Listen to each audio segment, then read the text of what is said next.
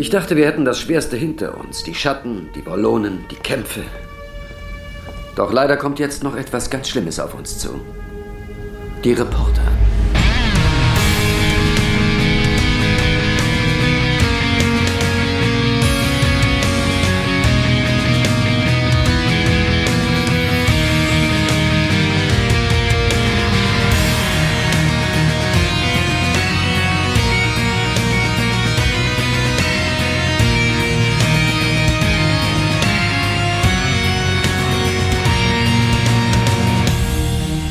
Hallo und herzlich willkommen zu einer weiteren Folge von Der Graurat, der deutsche Babylon 5 Podcast. Heute geht es um Lügen und Propaganda und äh, wer wäre da besser geeignet, das zu besprechen, als einer, der bei den Systemmedien arbeitet und eine, die vor allen Dingen für die Propaganda zuständig ist, frisch aus der PR-Agentur, die gute Mary. Hi.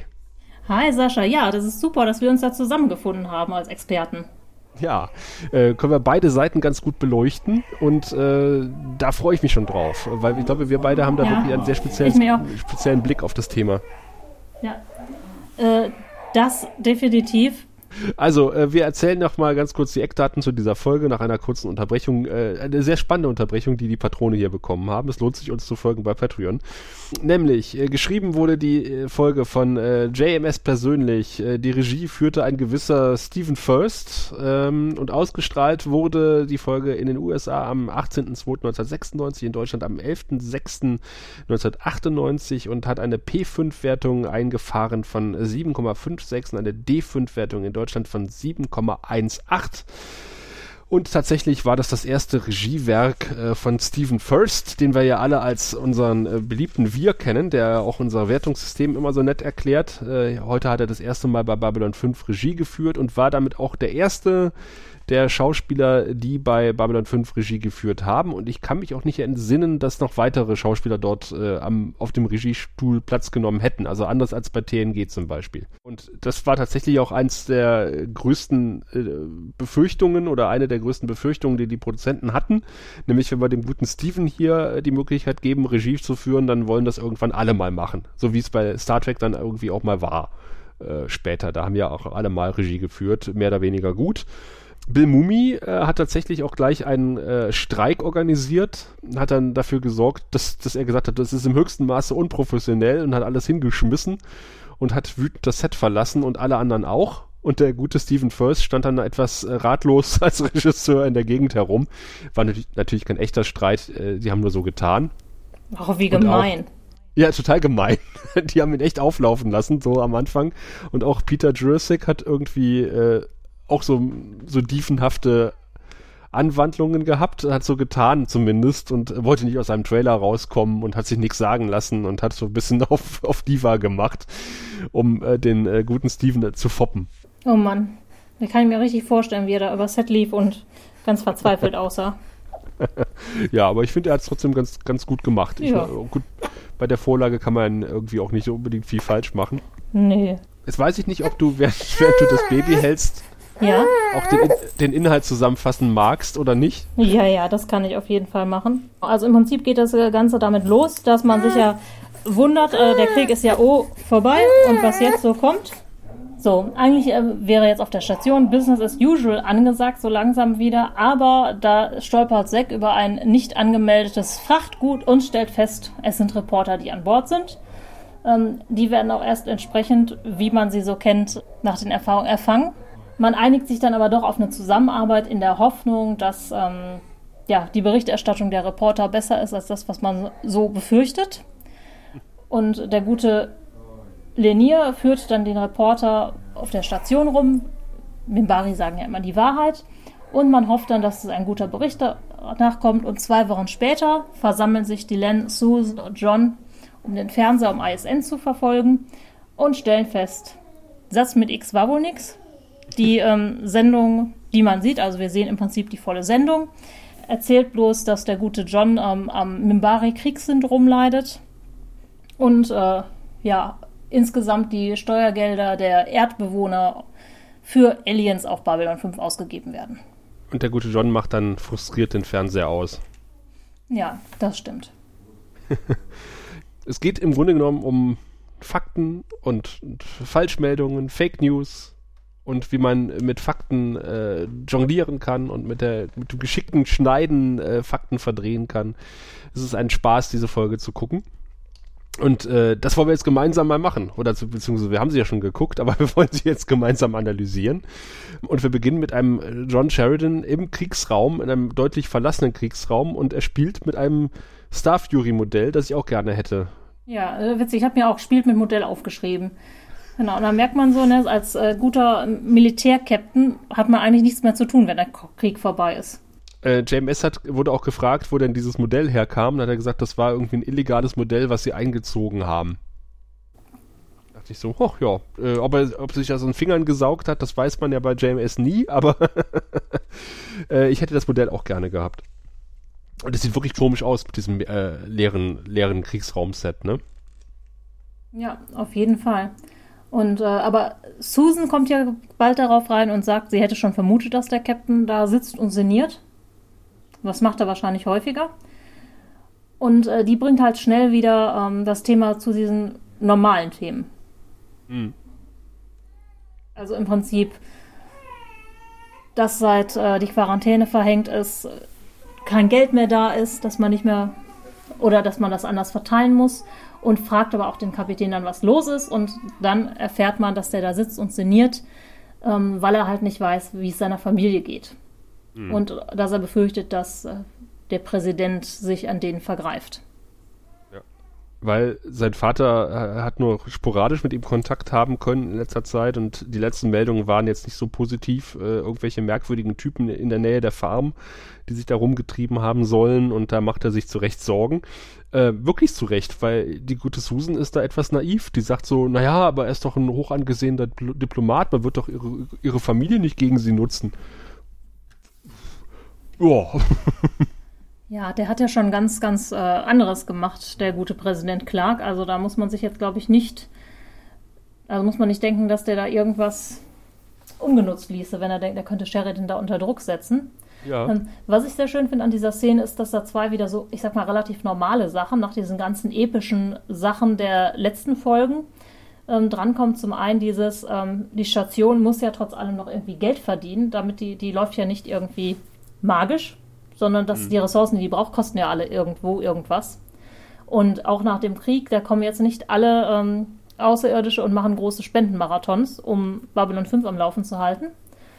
Und das andere ist natürlich John Sheridans Familienleben. Ne? Der hat eine Familie und klar, die, zu denen hat man auch gar keinen Kontakt mehr, seit die auf der Erde abgeschnitten sind. Äh, schön finde ich auch den Spruch, wo Susan irgendwie fragt, ist mit Ihnen irgendwas? Sie sehen, äh, sind Sie besorgt? Und er sagt, nee, nee, ich bin nicht besorgt. Und dann sagt Susan, sagen Sie das mal Ihrem Gesicht. Ja. Aber Susan sagt ja auch dann nochmal, äh, das, das wäre so typisch, ne? So typisch Babylon 5. Ähm, naja, immerhin äh, haben wir ein, äh, hat das mit der Security-Übergabe ganz gut geklappt. Irgendwie der gute Zack, der, der, der macht das echt gut und seit er den Job hat, äh, ist irgendwie nichts Schlimmeres passiert. Und dann sieht man natürlich gleich nach einem Schnitt in, in den Kontrollbereich, dass der gute Zack die Lage in alles andere als unter Kontrolle hat. genau, und seine Sicherheitsleute prügeln sich nämlich gerade fast mit ein paar äh, neu zugereisten mhm. auf Babylon 5 und einer von denen, der so aussieht wie Mr. Morden für Arme, ja. sagt direkt, nein, ihr habt da kein Recht an unsere Sachen dran zu gehen, egal ob da jetzt was, äh, ob wir die jetzt ordnungsgemäß verzeichnet haben oder nicht. Sex sagt doch, habe ich und hat so einen schönen Satz wie, was ich gleich machen kann, ist mal meinen Stiefel dir sechs Inch in den Hintern zu schieben, wenn du nicht aus dem Weg gehst. Mhm. Und äh, schießt dann aber auf die Kiste. Und das hätte er vielleicht nicht tun sollen. Vor allem alle seine Leute haben halt auch Waffen gezückt, denn es kommt eine Kamera aus der Kiste raus. Und ich finde es sehr schön, einmal diese Szene, wie die Kamera die drei Sicherheitsleute ähm, einfängt und der Typ sagt, ja, ihr habt es jetzt in die Abendnachrichten geschafft. Und Zack dann so ganz, ganz gequält lächelt. Ja, aber ich habe mehrere Fragen zu dieser Szene. Zum einen frage ich mich, wer diese Kamera steuert äh, gerade, weil wir sehen später halt, dass da irgendwie mindestens ein Typ mit einer, mit einer Fernbedienung mit einer recht, richtig langen Antenne immer durch die Gegend läuft, um die Kamera zu steuern. Ähm, zum anderen habe ich mich ein bisschen gewundert über die äh, blonde Security Lady ganz links im Bild, die irgendwie aus dem Bild rausguckt, weil da offensichtlich irgendwas Interessanteres ist. Und dann ist natürlich die große Frage, wo kommen die eigentlich her, wenn die Erde keine Transporter mehr auf die Station schickt, also wenn es ein Embargo gibt und darf die Security tatsächlich nicht das Gepäck von Reisenden öffnen? Ich meine, wer heutzutage so leichtsinnig ist, mit dem Flugzeug zu verreisen, der kann genauso gut halt auch nackt und mit geöffnetem Koffer durch die Gegend fahren, äh, weil es läuft im Grunde drauf hinaus. Ja gut, wir haben uns da schon dran gewöhnt, aber ich glaube, in den 90ern war das noch nicht so gang und gäbe. Ja, stimmt. Das war alles vor 9-11. Ja gut, das stimmt. Das war die goldene Ära, als man noch als Passagier behandelt wurde und nicht als lästiges Frachtstück und potenzieller Terrorist. Genau. Ja, da kann ich mich fast gar nicht mehr dran erinnern, aber so eine Zeit gab es tatsächlich. Fragt eure Eltern. Boah, ich hasse Fliegen. Es Echt? ist so ätzend. Ja. Nö, ich mag das eigentlich. Aber es ist mal, du musst halt im Prinzip, ja, sowas wie Privatleben gibt es halt nicht, wenn du an Bord eines Flugzeugs steigst.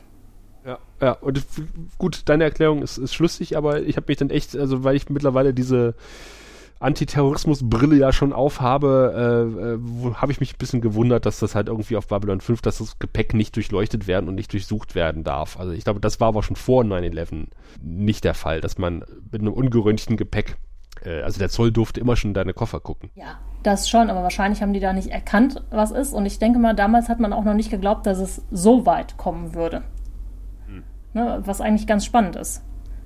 Also ich Ja, meine auch sowas wie die, ähm, die Körperscanner oder sowas, das wäre vor zwei Jahrzehnten wäre das undenkbar gewesen. Ja. Das ist ein ganz schöner Eingriff eigentlich in die Privatsphäre, genauso wie dass du beim Einreisen in Amerika deine Fingerabdrücke hinterlässt. Ja, total. Ich habe mich ja geweigert, die ganze Familie durch den Körperscanner zu gehen und äh, da steht auch, der ist optional. Und dann wurden wir echt äh, angeflaumt und fertig gemacht und äh, alle äh, zwei Minuten gefragt, warum wollen sie nicht da durch? Da sag ich, ja, da steht, das ist optional, ich muss das nicht. Haben sie was zu verbergen? Sagte ich, nö. Aber ich muss es nicht. Wenn ich nicht möchte, dann möchte ich nicht. Das ist unglaublich. Ja, ich bin ja schwanger geflogen letztes Jahr und das musste ich denen auch dreimal erklären, dass ich, hey, ich bin schwanger, ich gehe nicht durch das Ding. Wir sind jetzt nach dem Vorspann und ich finde eine sehr schöne Außenaufnahme der Station. Beziehungsweise wir sind, glaube ich, an irgendeinem Transporter äh, und, und sehen und schwenken dann rüber zur Station. Ja. Finde ich, finde ich unglaublich schön. Ja, habe ich mir auch aufgeschrieben, weil das auch so ein bisschen, das sieht nach einem Verladedeck oder irgendwie sowas aus. Das ist eigentlich nur Vorspiel für den Doktor und den Captain, die durch den Flur gehen und darüber sprechen, dass die Telepathen umgelagert werden müssen, was natürlich absolut, ähm, ja, der beste Zeitpunkt dafür ist. Wo ich mich Ja. frage, hätte man das nicht irgendwie ein paar Tage später machen können und nicht unbedingt jetzt, wo die Reporter an Bord sind, da weiß man in dem Moment schon, das geht doch schief. Ja, es ist, es ist schon sehr superschwellig, dass jetzt diese Telepathen erwähnt werden. Aber andererseits äh, sagt der Doc, glaube ich, auch, dass irgendwie die, die, die Einheiten so langsam den Geist aufgeben, man das jetzt machen muss, wenn man die nicht verlieren will. Ich Ja, glaube, so ein Kühlschrank, der kaputt ist, der wartet nicht drei Tage. Nee, das nicht, aber das ist, ne, finde ich, hätte man auch irgendwie anders machen können. Ja, das ist schon sehr ähm, äh, Chekhovs Gewehr, ne? Oder also man, man weiß schon, dass da irgendwas mit diesen Telepathen passieren wird im Laufe der Folge. Ja. Was ich aber total schön finde, ist äh, Sheridans ähm, Prophezeiung, dass man mit diesen Hinterlassenschaften der Schatten wohl noch lange zu tun haben wird. Auf jeden Fall. Und auch direkt mit dem Telepathen noch, ne? Ja, da hat er doch mal ins Schwarze getroffen. Ja, ja, er hat ja manchmal so relativ prophetische Aussagen, ne? Und die gehört halt auch dazu. Ja, aber er sagt, Telepathen und, und Schatten, das sind ja eigentlich Kinkerlitzchen, denn jetzt muss man sich der größten Bedrohung stellen, die man sich vorstellen kann. Reportern. Fühlst du dich da nicht immer so ein bisschen äh, gebauchpinselt? Ich kenne es ja mehr von der anderen Seite, aber ich glaube, manche fühlen sich so, wenn, wenn wir auf der Matte stehen. Also ich kann das nachvollziehen. Ja, ich glaube, ich weiß gar nicht, wobei Werber, äh, also meine Branche ist, glaube ich, noch äh, unbeliebter als deine. Aber ich glaube, beides steht relativ unten im Ansehen der Gesellschaft. Ja, also ich, ich glaube, wenn du schlechte Erfahrungen mit Journalisten gemacht hast, und ich gehe mal davon aus, dass Sheridan das äh, wohl äh, so erlebt hat, dann, dann ist das nachvollziehbar. Und das ist ja das, was ich in irgendwelchen äh, äh, Weiterbildung immer sage, äh, Journalisten sind auch nur Menschen und jeder Mensch ist halt anders. Also wenn, nur weil ein Journalist die Scheiße behandelt hat, muss das nicht heißen, dass ein zweiter Journalist das auch macht. Also es kann natürlich auch wieder passieren, aber es muss nicht passieren. Naja, aber der gute Sheridan, für den geht das ja weiter, so wie er es erwartet hat. Ja, aber ich finde, es ist ein, ein schöner Dialog äh, zwischen ihm und, und Susan. weil äh, der, der Reporter beschwert sich natürlich gleich beim, beim Captain. Endlich kommt hier jemand Vernünftiges, äh, was, was Susan irgendwie auch schon Dankeschön äh, quittiert und äh, sagte, hier, deine Mitarbeiterin wollte, wollte mich äh, am Kragen packen und aus der Luftschleuse werfen. Und, und Sheridan sagt so, naja, was? Äh, ich habe doch gesagt, wir sind knapp an Ressourcen, du musst sie vorher ausziehen und dann aus der Luftschleuse werfen. ja, großartig. Zeigt halt auch echt, wie ähm, ich weiß gar nicht, gab es im Vorfeld schon mal eine Folge mit Reportern irgendwie in der ersten Staffel oder sowas? Oder habe ich das nur? Mhm. Ja, ne? Habe hab ich doch richtig im Kopf. Genau. Also man Zweimal. Es, es gab diese, gab die, die blonde ähm, Frau mit den vielen, vielen Locken, die noch, die noch Sinclair interviewt hat. Genau. Und dann gab es noch die andere Folge Now for a Word, äh, die, glaube ich, 24 Stunden auf Babylon 5 Na, hieß die, glaube ich, auf Deutsch. Stimmt. Wo die Reportage über die Station war. So, und da merkt man halt so ein bisschen, Sheridan hat dazugelernt. Oder halt auch nicht, ne? Also er weiß schon, das Schlimmste ist zu erwarten, aber er weiß halt auch irgendwie, genau wie ihm das jetzt der gute Randall heißt er, glaube ich, ähm, ja. vorhält, ähm, er hat eigentlich keine Chance, ne? Also Randall wird seine Story so oder so machen, wenn sie ihn da nicht festhalten wollen wird es eine Story geben und so hat er halt noch die Chance, da das Beste rauszumachen. Und Randall meint ja auch, naja, einen objektiven Journalist gibt es genauso wenig wie einen Greif und Phönix oder einen ehrlichen Politiker, was ich auch sehr schön finde. Ja, da hat er auch äh, zumindest damit nicht ganz unrecht. Also es, man, man kann nicht objektiv berichten, weil das geht immer durch das Gehirn vom, vom Reporter irgendwie und auch durch das Auge des Betrachters. Wo ich nicht ganz konform gehe, ist mit der Tatsache, dass er, äh, dass es die Geschichte über Babylon 5 so oder so gibt, äh, weil wenn er auf der Station nicht drehen kann, kann er eigentlich auch keine Geschichte machen. Naja, also aber. Zumindest nicht so, wie er sich das vorgestellt hat. Nee, aber ich glaube, dann könnte ISN komplett was Ausgedachtes machen, ne? Und ich glaube, dafür hat er Angst. Ich nehme an, sowas wie die gefakte Mondlandung. Die haben wahrscheinlich schon das Babylon 5 Studio fertig auf der Erde. Und im Notfall drehen sie dann halt da.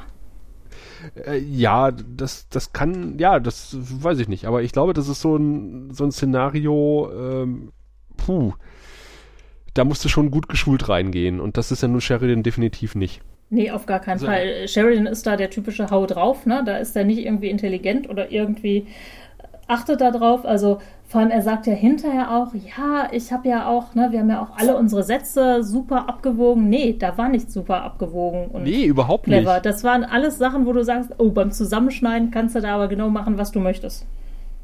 Ja, er, er trifft einige sehr merkwürdige Entscheidungen, äh, wie ich finde. Zum Beispiel auch, dass er, dass er Linier abstellt äh, als, als Führer über die Station, äh, der das Kamerateam betreuen soll. Da, da stellst du nicht einen, einen Minbari aus der religiösen Kaste dem zur Seite, der nicht lügen darf. Ja, okay, das ist halt eine, eine Naivität geschuldet, dass Sheridan denkt, das ist jetzt das Zeichen des guten Willens und dann, ich habe nichts zu verbergen und Linier zeigt ihm halt alles und dann weiß er auch, wir haben da nichts von uns ausgedacht. Ja, aber wenn ich weiß, dass meine Regierung ähm, außerirdischen feindlich eingestellt ist, also wenn das äh, Russia Today Team kommt äh, oder, oder, das AfD-Fernsehen, äh, stelle ich denen auch keinen äh, schwarzen ähm, zur Verfügung, der sie durch, durch die Gegend führt, außer ich bin boshaft und mache das mit Absicht. Ähm, ich also, glaube, also, äh, es gibt eine gewisse Naivität, mit der Leute Werbung und äh, auch den Medien und Journalismus gegenüberstehen. Ähm, zum Beispiel habe ich festgestellt, dass die meisten Leute glauben, dass YouTube-Kanäle, also von bestimmten Influencern, nicht werbegefördert wären. ja. Hm, und okay. das sind intelligente, studierte Leute, wo ich mir sagen kann, habt ihr da schon mal irgendwie drüber nachgedacht? Aber ich glaube, für uns beide ist das an einigen Punkten so selbstverständlich. Wir denken da gar nicht drüber nach, dass, was ja. da passiert. Und ich glaube aber für normale Menschen, die damit erstmal nichts zu tun haben, also ich meine, du kennst das wahrscheinlich auch, ne? Alles um einen herum im Umfeld kommt ja auch irgendwie aus den Medien. Ne? Also ich habe auch, ne, du bist ja nicht der einzige Journalist, den ich kenne. Ja. Und da sind dann auch noch mehr Werbeleute und sowas bei. Also für uns ist das ganz, ganz klar. Aber wenn du jetzt, äh, wie der gute Cheryl, nur Bekannte aus der religiösen Kaste und vom Militär hast, der hat keinen Reporter, der ihm da erzählt hat, ja, immer, John, so musst du dich verhalten bei Interviews. Hm. Ja, das ist wahrscheinlich das ist das, was ich schon öfter mal angekreidet habe. Da fehlt ein Presseoffizier an Bord. Also definitiv. Äh, definitiv. Ja, ich, wie gesagt, ich mache ja, mache ja hin und wieder so, so Seminare, Öffentlichkeitsarbeit für Feuerwehrleute und äh, ich meine, zumindest das eine berücksichtigt er, äh, nämlich er stellt jemanden ab, der quasi das Kamerateam betreut und so ein bisschen ein Auge drauf haben soll, was die filmen und was nicht. Aber das, selbst das macht Linier ja nicht. Ja, Weil aber das ist ja Linier auch nicht der Richtige. Ja, wenn, wenn Linier so ein bisschen wüsste, wie der Hase läuft, äh, dann hätte er schon gemerkt, was das Kamerateam vorhat, ne? Also, ah. aber das ist gut, das ist Naivität und Unerfahrenheit. Keine Ahnung. Also gerade dieser Ausflug da auf die, ähm, ich weiß gar nicht, kommen Sie da direkt auf die unterste Ebene? Das ist ja praktisch dann eine der ersten ja. Szenen, ne? Ich würde doch, ich würde doch einen Teufel tun äh, und das Kamerateam in die unterste Ebene führen. So. Äh, selbst wenn die sagen, führ mich mal dahin, würde ich sagen, ach, lass uns erstmal das, da gehen wir dann später. Äh, ich zeige euch erstmal das und das und das und dann reicht hoffentlich die Zeit nicht mehr, um dann noch runterzugehen. Aber ich führe die doch da nicht hin. Ja, wir wissen ja auch nicht, bescheuert. wie das passiert ist. Ob die direkt gesagt haben, hey, wir haben gehört, das gibt es, lass mal da hingehen. Oder ob Lenier von sich aus gesagt oh, ne, wir müssen ja ganz offen spielen, dann gehen wir erstmal dahin, wo es am schlimmsten ist. Ja, genauso wirkt es halt leider, ne? So nach dem Motto, ich bin hier der Stadtführer und wir gehen als erstes in den Problembezirk. Äh. Wenn ich einen Touristenfilm, also einen Imagefilm über unsere Stadt drehen will. So, äh, nein. Aber wie gesagt, das fängt ja auch schon so an mit dieser Drohung von dem Journalisten, von dem sie sich ja total einmummeln lassen ja, sag mal, er fängt ja am Anfang, also er merkt ja mit der Taktik, die er am Anfang äh, fährt, kommt er nicht weit. Ne? Also ich bin hier Journalist und ich habe hier Rechte und dann, ja, du hast das Recht, irgendwie wieder von Bord zu gehen. Und dann ändert er seine Taktik und macht auf einmal so auf, auf freundlich und, äh, und ja, ich versuche ja hier, wir versuchen ja in kleinen Häppchen die Wahrheit unterzubringen und bei ASN, ja, sie haben ja recht, wir sind ein Propagandasender, aber wir sind ja nicht alle die Bösen, wir versuchen ja irgendwie noch so unter der Hand die Wahrheit und jetzt haben sie die Gelegenheit dafür. Ah, ich weiß es nicht ob das wirklich naiv ist, von Sheridan darauf reinzufallen. Er hofft halt immer auf das Gute im Menschen. Oder ja. im Alien. Ähm, theoretisch kann man sogar sagen, vielleicht hat der Typ das sogar versucht und dann hat man ihm aber die Knarre vorgehalten und gesagt, bist du irre? Du machst das jetzt so und so. Wissen wir das nicht. glaube ich nicht. Nein, ich glaube das auch ja nicht. er, er, führt ja auch durch die Sendung äh, am Ende, ne? Oder in der, in der Mitte der Folge. Das ist einfach eine Masche, die die man als Journalist, glaube ich, auch dann fährt. Also man versucht ja irgendwie den, den, den Interviewpartner doch irgendwie zu weich zu kochen, dass man ein Interview kriegt. Und äh, Rendel merkt halt auf die Masche äh, Autorität kriegt er ihn nicht, also versuche ich das irgendwie so hier so, ah, wir sind ja alle hier so, äh, deine Seite der Geschichte unterbringen und so, ne? knick knack. Das ist das das ist ja auch nicht, dass ich das machen würde, aber das ist äh, das ist ja nur das kleine Journalisten einmal eins. Das Witzige ist, ist ja, dass das ein Bereich ist, den die Werbung jetzt auch eigentlich immer mehr übernimmt. Also in dem ja ganz viele von diesen Content-Geschichten und ganz viele Magazine eigentlich nicht mehr von Journalisten, sondern von Werbern geschrieben werden. Ja. Und das ist ja dann immer genau dieses, ah, ich mache das genauso, wie du möchtest. Mhm. Ja, das ist ja dieses so hinbiegen, wie man es gerade braucht. Eine kleine Gebühr, versteht sich. Ja. ja. Ähm, kleine Gebühr möchte auch Garibaldi haben, denn ähm, da sitzt jetzt ein Klischee. ich, ich, ich, ich, ja, ich bin irgendwie ein bisschen sprachlos, ob, ob der Schauspielleistung seines Gegenübers. ich, ich, weiß nicht, wie ich das beschreiben soll. ja, die haben halt irgendeinen Passanten von der Straße aufgegriffen, nehme ich mal an, weil die keinen Schauspieler hatten dafür. Oder der ja, ist krank so, geworden. So wirkt es irgendwie. Äh, der möchte auf jeden Fall eine Statuette haben von einem großen Schöpfer, äh, einer Gottheitsstatue, die äh, seit Generationen im Familienbesitz ist. Und Garibaldi kauft ihm diese Geschichte irgendwie nicht ab. Ja, ich meine, da war Garibaldi cleverer als die letzten drei Staffeln komplett als Sicherheitschef. Ja, in der Tat. Wie er da kombiniert hat. Aber ich meine, da gefällt mir Garibaldi auch richtig gut, weil er geht ja jetzt so in die Rolle des Hardboiled Detective eigentlich über. Mhm. mhm. Und eigentlich hat mir das ein bisschen gefehlt, dass die ähm, Szene nicht in Schwarz-Weiß war. Das wäre super gewesen. Im Regen. Ja, ja, auch ein bisschen schade, dass sein Büro mitten in einem Café ist, aber gut. Damit muss man leben. ja, ich das tatsächlich, äh, als ich dann irgendwie mal angefangen habe, ich habe zwischenzeitlich auch so ein bisschen freiberuflich äh, noch noch gemacht. Also ich bin gut, ich bin ja freiberuflicher Journalist, aber fest äh, Arbeitnehmer ähnlich beschäftigt, habe dann irgendwie noch moderiere nebenbei noch irgendwelche Geschichten und sowas und ich habe ja dann auch teilweise so ähm, mich dann mit Klienten oder Auftraggebern äh, auch im Café getroffen bei uns in der Stadt. Und ich musste immer so im Hinterkopf an Garibaldi und sein Detektivbüro denken dabei. das hat sich irgendwie so festgebrannt bei mir. Ja, gut, für von Freiberuflern erwarte ich das, also wenn sie irgendwie für Medien tätig sind, dass sie sich in so einem schicken Barista, in so einer Barista-Bar irgendwie treffen. Ne, wo es irgendwie ein, ein Herzchen, einen Baum und noch irgendwie ein Logo in den Kaffee reingibt. Aber ja. wenn ich mir jetzt in dem gleichen Café einen Privatdetektiv vorstelle, das ist irgendwie falsch Der, der, der Darsteller, der Andrew Craig übrigens, äh, den haben wir nicht von der Straße geholt, er ist offensichtlich tatsächlich Schauspieler. Äh, hat unter anderem in der Conan äh, TV-Serie mitgespielt. Ob das nun für ihn spricht, ist eine andere Sache. Ja, da braucht er die Klamotten wahrscheinlich nicht mal wechseln. Meine Güte. Aber ich finde auch sehr schön, dass dann so, so religiöse Gespräche noch geführt wird, weil Garibaldi sagt, frag mich mal, ob ich gläubig bin. Also, hä, was, wie? Ja, mach mal, frag mich mal.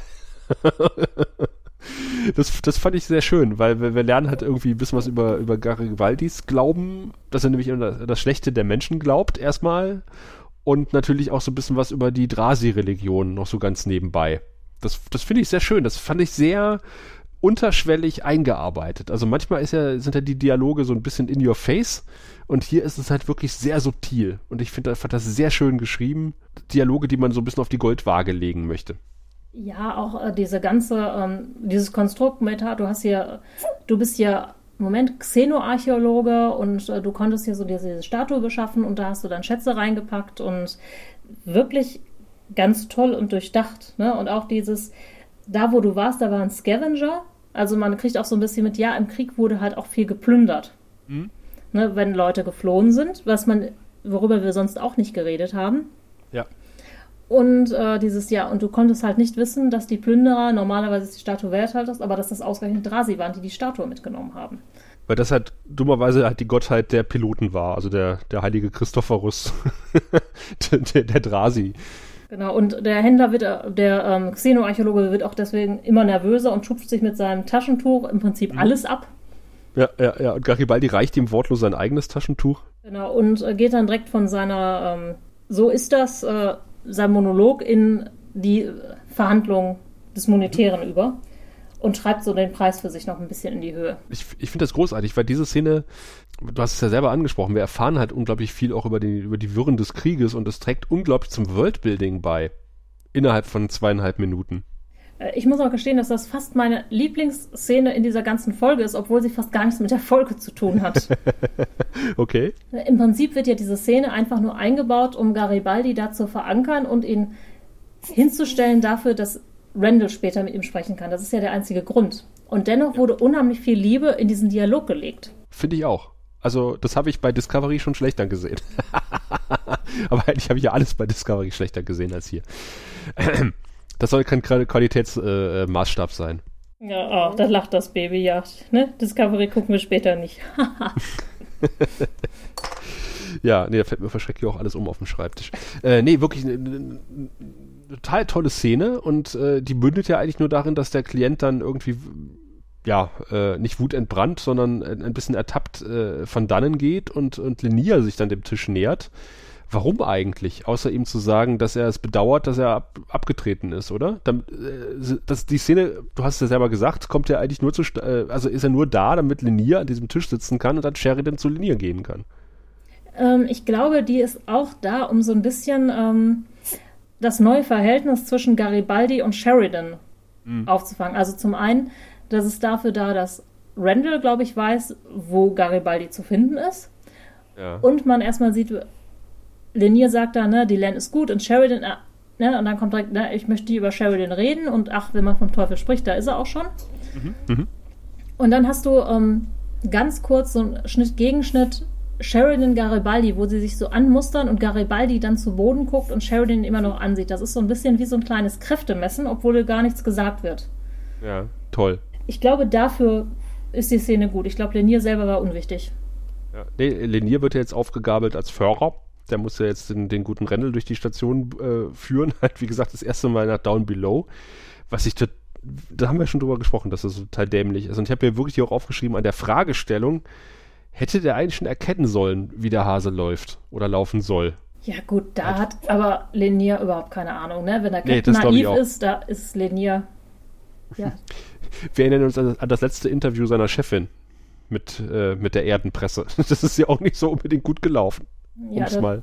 da möchte ich auch sagen, das nächste Interview läuft ja auch nicht viel besser. Nee, das ist das Interview von, von Sheridan und Dylan. Äh, ich hätte wahrscheinlich mich auch, ah, wenn ich weiß, dass die alle so, so alienfeindlich sind, dann mache ich doch nicht das Interview gemeinsam mit meiner Alien-Freundin. Oder? Nee, aber wir wissen ja auch, wie das funktioniert so ein bisschen. Ne? Also ich glaube, da ist einfach eine Naivität, Glaube an das Gute und wahrscheinlich ist Sheridan auch einfach zu verliebt. Ah. Ja, oder, das sieht man ja auch. Oder die Len hat einfach die Hose an und gesagt, mal, ohne mich machst du das Interview nicht. nee, sie hat wahrscheinlich gesagt, ich mache kein Interview mehr, ohne dass du dabei bist. Oder so. oh, und hm? Wer übrigens noch total doof ist, Franklin, der praktisch im Beisein der Kameras oh. dann diese sagt, ja, ja, Lieferung nach da und da und wo ich denke so, ah, nee, das Gespräch nehme ich später an. Tschüss. Ja, ich kann nicht reden, die Presse ist dabei. Ähm, nee, machen dann aber, ich weiß nicht, ob ich das gut finden soll oder schlecht. Dieses Bild mit Franklin wird dann so eingefroren, damit man auch auf jeden Fall weiß, die Kamera hat es aufgenommen. Ja, und das wird ja auch später das auch, Kameraauge und hört auch so einen Klick, ne? genau. Da frage ich mich, ist mir das zu sehr in your face oder ist das eigentlich für diese Folge ganz cool, weil dann ja genau später auch dieses Bild wieder verwendet wird? Da bin ich mir auch nicht ganz schlüssig, ehrlich gesagt. Ne, also, irgendwie als Stilmittel cool, aber auch irgendwie zu viel. Ich weiß es nicht. Ja, ich sag mal, nur sind wir beide halt in Anführungszeichen Profis. Vielleicht braucht man das halt auch, wenn man nicht täglich mit der Presse zu tun hat. Das kann gut sein, ja. Einigen wir uns darauf, dass es ein cooles Stilmittel ist. Ja, das auf jeden Fall. Und äh, ich fand vor allen Dingen auch sehr cool den Blick von Sheridan. Ah, bevor, bevor wir zu dem Interview kommen, äh, gab es ja noch diese Aufzugszene. Ja. Die fahren noch zusammen Aufzug. Oh, und ja. Äh, die, die haben ja keine normalen Kameras dabei, sondern diese Kameradrohnen. Und äh, ganz offensichtlich mit Absicht äh, steuert der Tonassistent oder der Kameraassistent ständig diese Drohne linear ins Gesicht. und Linier guckt schon immer, immer etwas sackig. Und kurz bevor sie die äh, Kamera, Quatsch, die, die, die Aufzugskabine verlassen, als sie angekommen sind, äh, gibt äh, Linier der Drohne eine Kopfnuss. Gibt's auch als Gift bei Twitter. Wobei ich mir da immer nicht so sicher bin, sind die wirklich gesteuert von den Leuten oder funktionieren die erstmal autark? Ähm, JMS hat im Kommentar gesagt, er ist das auch gefragt worden, eine Mischung aus beiden also die haben schon irgendwie ein Standardprogramm, was so eine moderne Drohne ja auch hat. Also hier ist quasi äh, dein Protagonist, äh, bleib mal irgendwie 1,50 Meter von dem weg und dann folgst du ihm. Das kannst du in der Drohne heutzutage auch sagen. Also so ähnlich das mit der Kamera auch.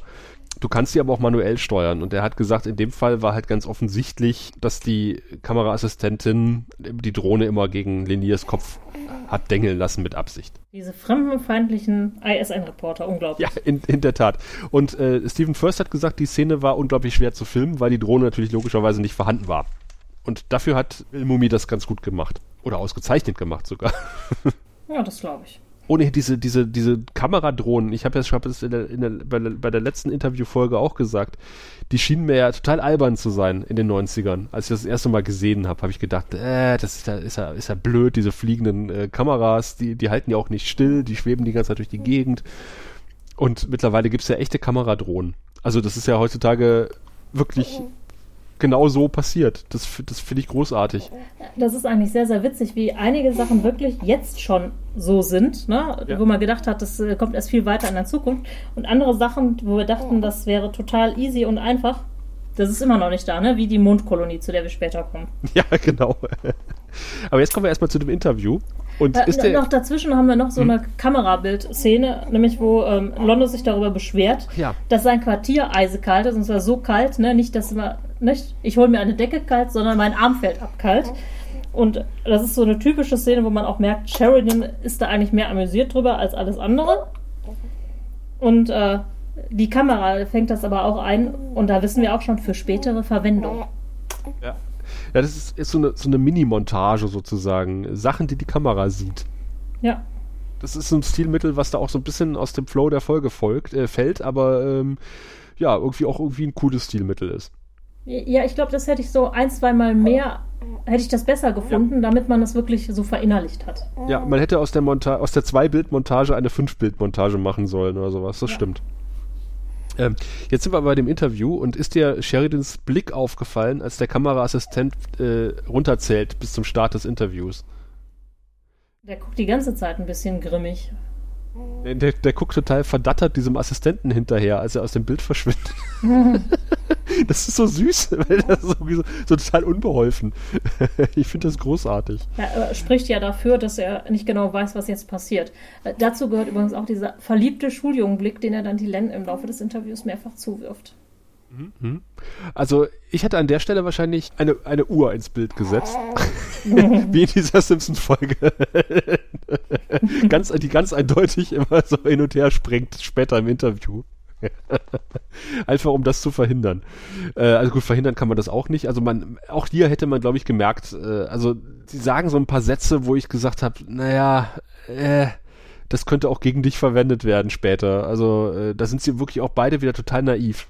Es ist ja auch süß, ne? Sie sprechen sich da total für ihre Liebe aus, aber wirklich auf mit einer Wortwahl, wo ich auch denke, ja, schon schwierig, ne? Das kann man Ja, sehr ja. super gegen euch verwenden, wenn man das anders montiert. Vor allen Dingen so, was macht ihr denn, wenn, wenn Leute da, dagegen sind? Ja, wir, wir, wir werden dafür sorgen, dass sie dann dafür sind. Da dachte ich so, nein, nein, das sagt man nicht. Nee.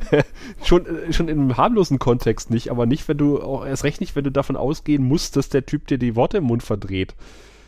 Ich weiß nicht, ob sie wirklich so naiv sind zu glauben, dass er irgendwie äh, ihre Variante der Wahrheit irgendwie unterbringen will oder ich weiß es nicht. Ja, aber das ist auch so schon in einem, auch so im Interview-Zusammenhang, fände ich es schwierig zu sagen, ja, wir sorgen dann dafür, dass sie das verstehen. Ja. Äh, ganz schwierig. Ja, ja, es sind so einige schwierige Passagen in diesem Interview, wo ich denke so, äh, weiß ich nicht, hätte ich vielleicht nochmal gemacht oder erst gar nicht, überhaupt nicht. Das lernen sie nicht mehr. Nee, doch, auf die, auf die harte Tour. Dann hat sie jetzt äh, zwei Wochen später zum Abendessen verabredet. das schöne ähm, Äh, vorm Fernseher Wir haben Abendessen. noch einmal kurz die ähm, Szene, wo Randall auf Garibaldi zutritt. Ach ja, stimmt, die kommt ja auch noch. Genau. Ähm, und er sagt, ja, ich würde mich mal gerne mit dir unterhalten. Du bist halt die ganze Zeit hier gewesen und deshalb hast du so einen Sonderstatus. Und ähm, du bekommst jetzt eine, eine Möglichkeit, du kannst sagen, was du möchtest. Und man sieht, Garibaldi überlegt so eine Hand ans Kinn. Und dann erfahren wir aber nicht, was er gesagt hat. Und dann sind wir nämlich beim, ist es Abendessen, ist es Frühstück? Ja, wahrscheinlich ist es Abendessen, ne? Äh, aber ich habe nur gesehen, dass Susan äh, mit, mit Stäbchen isst. Also ich glaube, das ist dann eher Abendessen oder Mittag. Ich denke mal, es sind in den Evening News. Also gehe ich mal davon aus, dass es Ja. Abend ist. Das stimmt. Ähm, ja, ist auch total schön gespielt von, äh, von, von Garibaldi, finde ich. Also Ja. wie er dann irgendwie mit sich selber hadert. Man, man ahnt aber schon, in welche Richtung der Hase dann laufen wird, also wofür er sich entscheiden wird. Ja. Oh, genau, wir haben auch gar nicht angesprochen, dass äh, beim Angucken dieses Fotos in der ersten Szene von dieser komischen Statue er so ein Flashback hat. Ach ja, genau. Ne? So ein äh, You will work for us. Also im Prinzip war in dieser Szene wirklich wahnsinnig viel dafür, dass du überhaupt nichts in dieser Folge irgendwie zu suchen hatte. Ja, aber dieses Flashback, äh, dieser Flashback, der, der, der schien mir jetzt irgendwie nicht so wichtig. Das haben wir alle schon irgendwie tausendmal gesehen. Ja, Also, gerade wenn man es äh, zum zweiten oder dritten Mal sieht, aber ich glaube, wenn du diese Serie das erste Mal siehst, brauchst du immer so alle paar Wochen mal einen Reminder, da war irgendwas. Ja, ja, stimmt, stimmt, stimmt. Binge-Watching war in den 90ern halt noch nicht. Nee. Brauchte man ab und zu mal Rückblenden, die man heute wahrscheinlich weglassen würde, weil man davon ausgeht, dass, dass alle die Anspielungen verstehen. Ja. Es sieht irgendwie ganz nett aus, was Susan da hat. Das sieht aus wie, kennst du Quarkbällchen? Gibt's die im Westen? Ja, es gibt Quarkbällchen. Deshalb, ich habe Ja. irgendwie gedacht, es wäre Frühstück, weil es so nach Teilchen oder irgendwas aussah. Weil Sharon auch einen Tee trinkt? Hm. Aber Man eigentlich, weiß es nicht. die große ähm, Nachrichtensendung ist eigentlich auch immer abends, ne? Ja, ja. Das würde eher passen. Ja, auf jeden Fall kommt die Len noch dazu. Dann ist das äh, Trio perfekt. Äh, und dann sagt man, okay, jetzt gucken wir mal, was läuft, äh, was sie daraus gemacht haben. Wir haben das Beste getan, was wir konnten. Und ich, ich habe dann laut gesagt, nein, das habt ihr nicht. Auf keinen Fall. Nein. Äh, naja, naja, vielleicht war es das Beste, was sie mit ihrem Wissen machen konnten. Ja. Sie brauchen einen Presseoffizier. Vielleicht kann Susan noch so eine, so eine Nebenbei-Ausbildung machen, so eine Nachschulung. Nee, kann sie nicht. Also Susan könnte allerdings so ein Presse-Rauswerfoffizier werden. Ja, Das kann stimmt. sie gut. Talia Winters, die hätte einen super PR-Offizier abgegeben. Stimmt.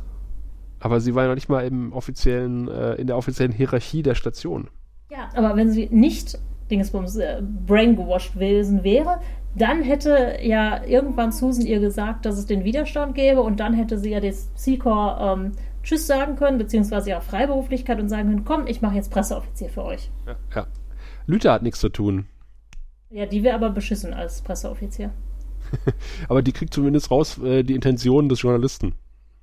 Ja, ansonsten wegen jeder Kleinigkeit fragen sie danach, ne? Aber da, wo es mal wirklich wichtig war, Stimmt, die hätte man ja eigentlich noch dazu Rate ziehen können in einem Nebenraum. ja, Das wäre so einfach gewesen. richtig.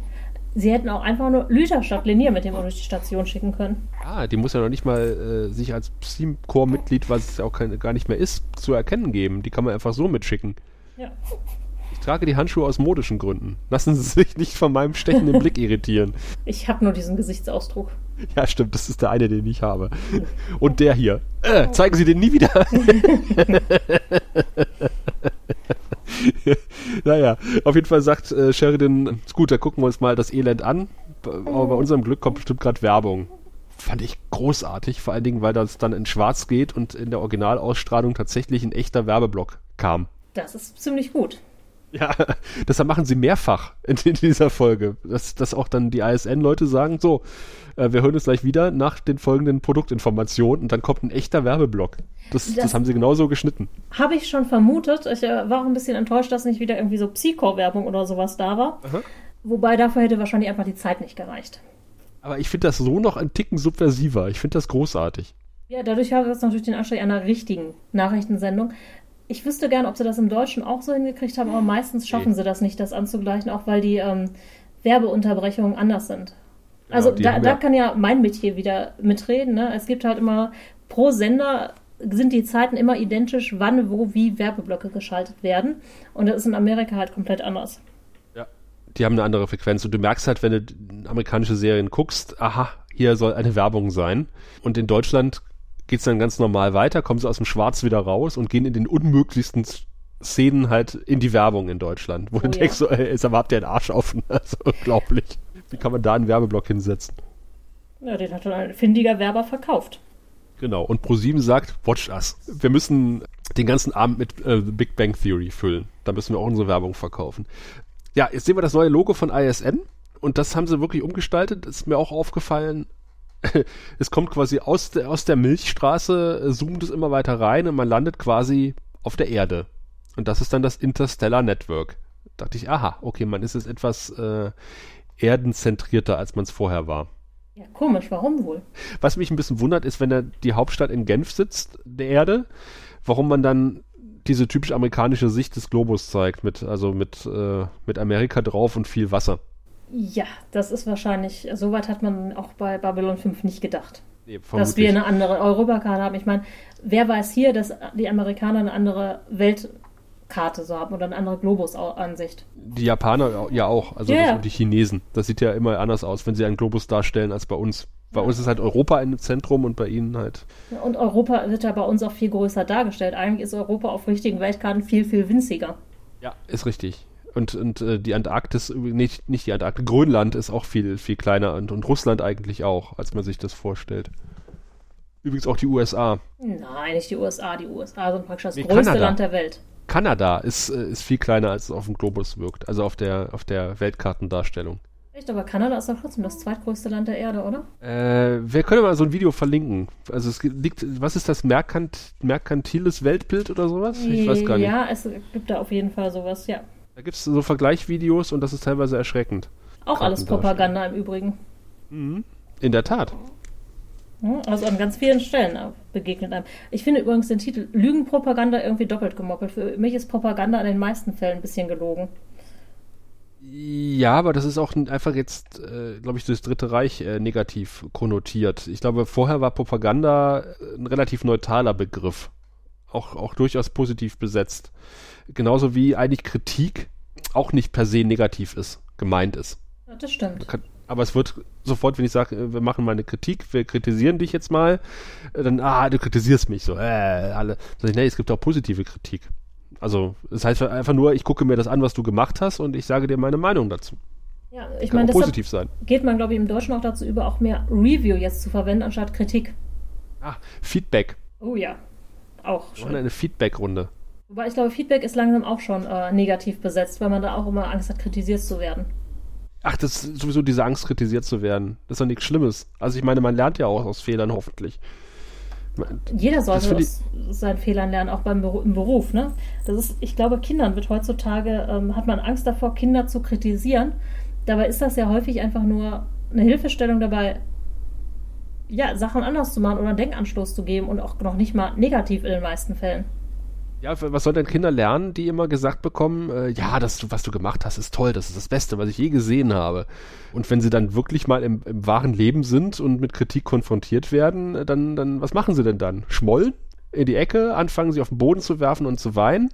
Sich bei Facebook auskotzen? Ich das weiß es ich, nicht. Das habe ich bei Praktikanten bei uns erlebt, mehr oder weniger. Oh, da, da habe ich eine schöne Anekdote zu. Mhm, mhm, ähm, ich habe mal einer Praktikantin gesagt, dass das, oder die, das eine studentische Aushilfe, dass das so nicht geht und mir überhaupt nicht hilft, was sie da gemacht hat. Die ist dann heulend zu ihrer Vorgesetzten gegangen und hat gesagt, dass ich ganz, ganz gemein zu ihr war. Obwohl ich wirklich nur gesagt habe, hey, das geht so nicht. Da waren auch mehrere andere bei, die, die dann auch schockiert waren. Hör du, du kannst ja nicht einfach so deine Meinung sagen. Die macht ja auch nur ihren Job. Wo ich auch gesagt habe, nee, den hat sie nicht gemacht. Sie macht nicht ihren Job. Ne? Und dahin ja. geht es momentan immer mehr. Ja, aber ich finde, wenn, wenn, das gehört ja auch dazu bei, zur Erziehung, dass man, dass man Leute zur Kritikfähigkeit erzieht. Also, äh, das Leben ist nicht, ist nun mal kein Ponyhof. Nee, und auch kein Frottehandtuch. Ja, wie soll man denn daraus was lernen? Also, wie soll man denn dann äh, sich verbessern, wenn man immer nur gesagt bekommt, das ist das Beste, was ich je gesehen habe? Anstatt, dass man auch irgendwie mal zu hören kriegt, nee, das war jetzt nicht ganz so gut, äh, kleiner Tipp, mach das mal so und so, dann ist es vielleicht besser. Dann, dann nehme ich doch am Ende was bei raus. Ich denke, das werden wir so in 20, 30 Jahren sehen, wenn äh, die Generation, bei der immer alles toll war, überall ja. an den Schalthebeln sitzt. Oh Gott, oh Gott, oh Gott. Jetzt sitzt erstmal eine ISN-Newsreporterin an den Schalthebeln, die wir auch schon ein paar Mal gesehen haben, oder ein oder zwei Mal bisher, ähm, in dem gigantisch großen ISN-Studio live aus Genf, äh, was natürlich komplett im, aus dem Greenscreen kommt. Ähm, wir sehen sie erst als Silhouette und die Kamera fährt ran. Das fand ich auch eine sehr schöne Kamerafahrt. Das stimmt. Ich finde, das hat auch was so von Tagesschau-Studio und allem, ne? Das ist wirklich nett.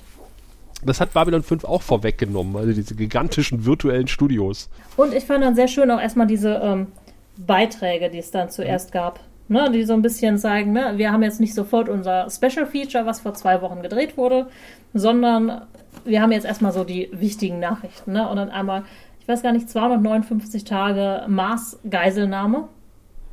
Ja, genau. Also der Mars äh, unter der Knute der Rebellen und man ist jetzt so langsam dabei, die zu befreien und man hat wieder eine, eine Stadt erobert und äh, befreit ähm, und dadurch wurde die Ausgangssperre auch um zwei, zwei Stunden angehoben. Also nutzt die Zeit, liebe Marsianer, um zu feiern.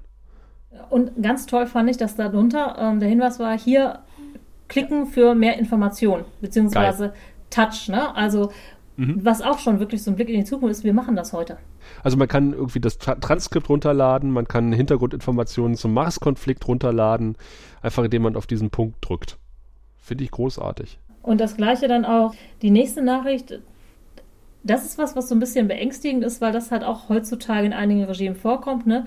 Äh, ein Writer und Producer namens ja. Lee Parks wurde, Moment, äh, dessen Anhörung fand heute statt und hat halt gestanden, dass er an allem schuld ist und äh, Alien-Propaganda gedient hat und so weiter und so fort.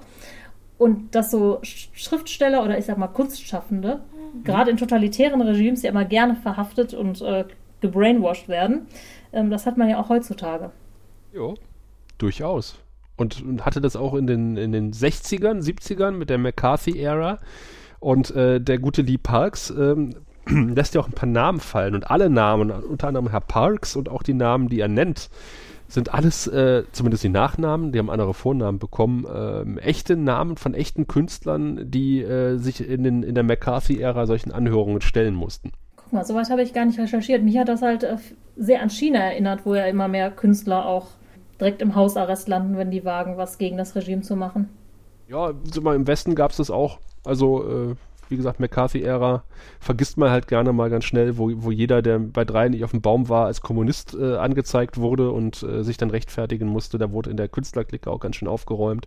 Das stimmt. Ähm, da war ja auch in Hollywood ganz schön was los. Ich glaube, Disney wurde unter anderem auch nachgesagt, ein Kommunistenfeind zu sein und so. Da war auf jeden Fall die eine gegen die andere Seite. Ich weiß nicht, wie es in, in, in, Deutschland war mit, mit der ARF, mit Beruf. Da hatten zumindest einige Lehrer Berufsverbot bekommen, die dann unter dem Verdacht standen, sie seien zu links. Ähm, wobei das ja fast zum, zur Ausbildung als Lehrer gehört, zumindest auf dem Gymnasium. Also da waren ja fast alle eher äh, links eingestellt und alternativ, zumindest von meinen Lehrern. Aber ich fand tatsächlich schlimm, be beklemmt, total beklemmt, durch das, dass irgendwie keine Musik drunter lag. Man offensichtlich den, die Tonspur künstlich angehoben hat, weil, weil er redet sehr leise und man, man hat es so hochgezogen, du hörst es im Hintergrund rauschen. Es, es, es ist total, und die Kamera ist relativ dicht dran und dreht sich so um ihn rum und er stottert dann diese Namen runter. Das ist ganz offensichtlich ein Geständnis unter Zwang oder unter Drogen oder beiden. Es tut wirklich weh, das zu gucken. Ja, und äh, der Schauspieler, auch wenn man den nur kurz sieht, finde ich, hat seine Sache sehr gut gemacht. Der sieht halt wirklich so aus, vielleicht haben sie ihn vorher ausgehungert oder so. Der sieht halt aus, als wäre er wirklich frisch aus der Arrestzelle, wo er seit Wochen gefoltert wurde.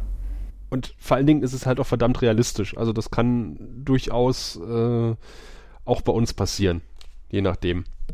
Das ist ja das, was, was äh, die, die, die News-Sprecherin halt auch sagt. Der Senat ist wiederhergestellt. Wir versuchen wieder einen normalen Alltag zu kriegen und wir räumen jetzt auch gerade hier bei, bei Hollywood und den ganzen Künstlern auf, die halt subversiv gearbeitet haben und die gestehen jetzt so alle nach und nach freiwillig, dass sie unter Alien-Propaganda äh, ja. oder unter Alien-Einfluss standen. Hammer. Also es ist, das ist schon fast zu viel, das ist zu holzhammerig, äh, finde ich, aber andererseits entspricht es der Realität. Also ich glaube, ein Regime würde das so machen. Also ich, wenn, wenn ich ein totalitäres Regime führen würde, würde es wahrscheinlich äh, nicht so offensichtlich machen. Also mir wäre das zu äh, in your face. Also das ist ganz offensichtlich ein gezwungenes Geständnis. Ich würde mir da irgendwas anderes einfallen lassen. Das ist so ein bisschen AfD-Methode. Das ist halt, du musst halt überlegen, wie du so ein totalitäres Regime führst und wen du wie erwischen möchtest, ne? Mhm. Und ich glaube, ja. ich sag mal, das sehr einfache Volk, das kriegst du auch so. Ja, gut. Und das andere traut sich nicht irgendwas dagegen zu sagen, weil dann äh, sitzen sie selber irgendwann vor dieser Kamera schneller, als ihnen lieb ist. Und ich finde ganz spannend, dass dann jetzt, bevor der Babylon 5 Bericht kommt, jetzt erst nochmal diese Geschichtseinheit zwischengeschoben wird. ja. Wo ich mir auch denke, warum? Hm. Aber es ist irgendwie nett. Es ist irgendwie nett und sie haben Juri Gagarin falsch geschrieben. Ja, das ist mir auch aufgefallen. Aber gut, das kann schon mal passieren. Ja, das äh, äh kann sein. Passiert. Und wir erfahren ja, dass 2018 äh, die, der Grundstein für die Mondkolonie gele gelegt wurde. Ach, schade, ähm, das habe ich letztes Jahr total verpasst. Ähm, ist mir irgendwie auch durchgegangen. Das war gerade, als wir die, die Babcon vorbereitet haben. Da war man beschäftigt. Obwohl es war ja im April alles, ne? Da kann man ja aufgrund der Daten auch darauf Rückschlüsse ziehen, dass diese Folge, zumindest die Ausstrahlung dieser Reportage am 12. April spielt. Hat aber bestimmt auch irgendwas, wo wir nicht dazu gekommen sind. Am 12. April, da waren wir voll in der Vorbereitung für den Oktober. Definitiv und sowas entgeht einem ja auch mal wie die erste Luna-Kolonie. Ja, oder am Eierfärben. Ich weiß es nicht. Kann sein, dass da auch Ostern war letztes Jahr. Genau, und das letzte Datum ist dann das Psychor. Wurde gegründet. Alles in allem ist das halt ein das merkt man dem auch an, dass, dass, äh, dass die Serie aus den USA kommt. Es ist ein sehr amerikanischer Journalismus. Es ist, glaube ich, eine Art von Journalismus, die wir in Deutschland nicht gewohnt sind. Nee, das ist halt auch dieses ähm, History-Ding mit diesen ganz vielen kurzen Schlagworten, was passiert ist. Das ist eine übliche Art in Amerika eigentlich auch so Wissen rüberzubringen. Äh, ich bin mir auch nicht ganz sicher, ob das jetzt, äh, also wir, wir, Deutschen trennen ja ganz gerne nicht nur unseren Müll, sondern auch unseren, unseren Journalismus, also in, in äh, Nachrichten, Kommentar, äh, Glosse, äh, Meinungskasten, Faktenhintergrundkasten und Magazin und äh, Feuilleton. Alles, was nicht passt, was sonst irgendwo nicht reinpasst, ist das Feuilleton. Ähm, aber mir ist das hier nicht sicher, ganz klar, ist das eine Nachrichtensendung, ist das eine Magazinsendung, äh, ist das eine Mischung aus beiden? Das ist halt so, so typisch amerikanisch. Das ist halt irgendwie alles so, so irgendwas. Da, da, da klicke ich so als, als, als kleiner deutscher Journalist schon wieder so, so ein Monk und sag so, kann man das nicht trennen? Das ist das, ist das was ist das? ich will das einordnen können. Ich kann es nicht. Vielleicht habe ich schon zu viele amerikanische Nachrichtensendungen gesehen. Ich habe das gar nicht so wahrgenommen. Ich habe aber wahrgenommen, dass Dan Randall äh, jetzt von den Textdollars spricht, mit dem die Station gebaut wurde und dachte so, Moment mal, wir sind doch schon längst bei Credits. Die haben jetzt die Dollar wieder eingeführt, weil das ähm, totalitärer klingt. Ah. Ja, vor allem die, ähm, eigentlich wurde der, die Station ja nicht nur von den Textdollars bezahlt, sondern auch von den Mimbari. Das äh, wird so ein bisschen unter den Teppich gekehrt, genauso wie dass die Station ja schon seit langem autark funktionieren muss. Ja, richtig. Aber das sind ja Fakten, die interessieren ja nicht. Ja, aber um, zur Faktenstützung hat man doch den äh, Xenopsychologen jetzt dabei. Aber bevor der Psychologe kommt, sind wir ja erst mit dem, äh, mit, dem ihm zugeteilten Minbari, den Minbari-Aufseher.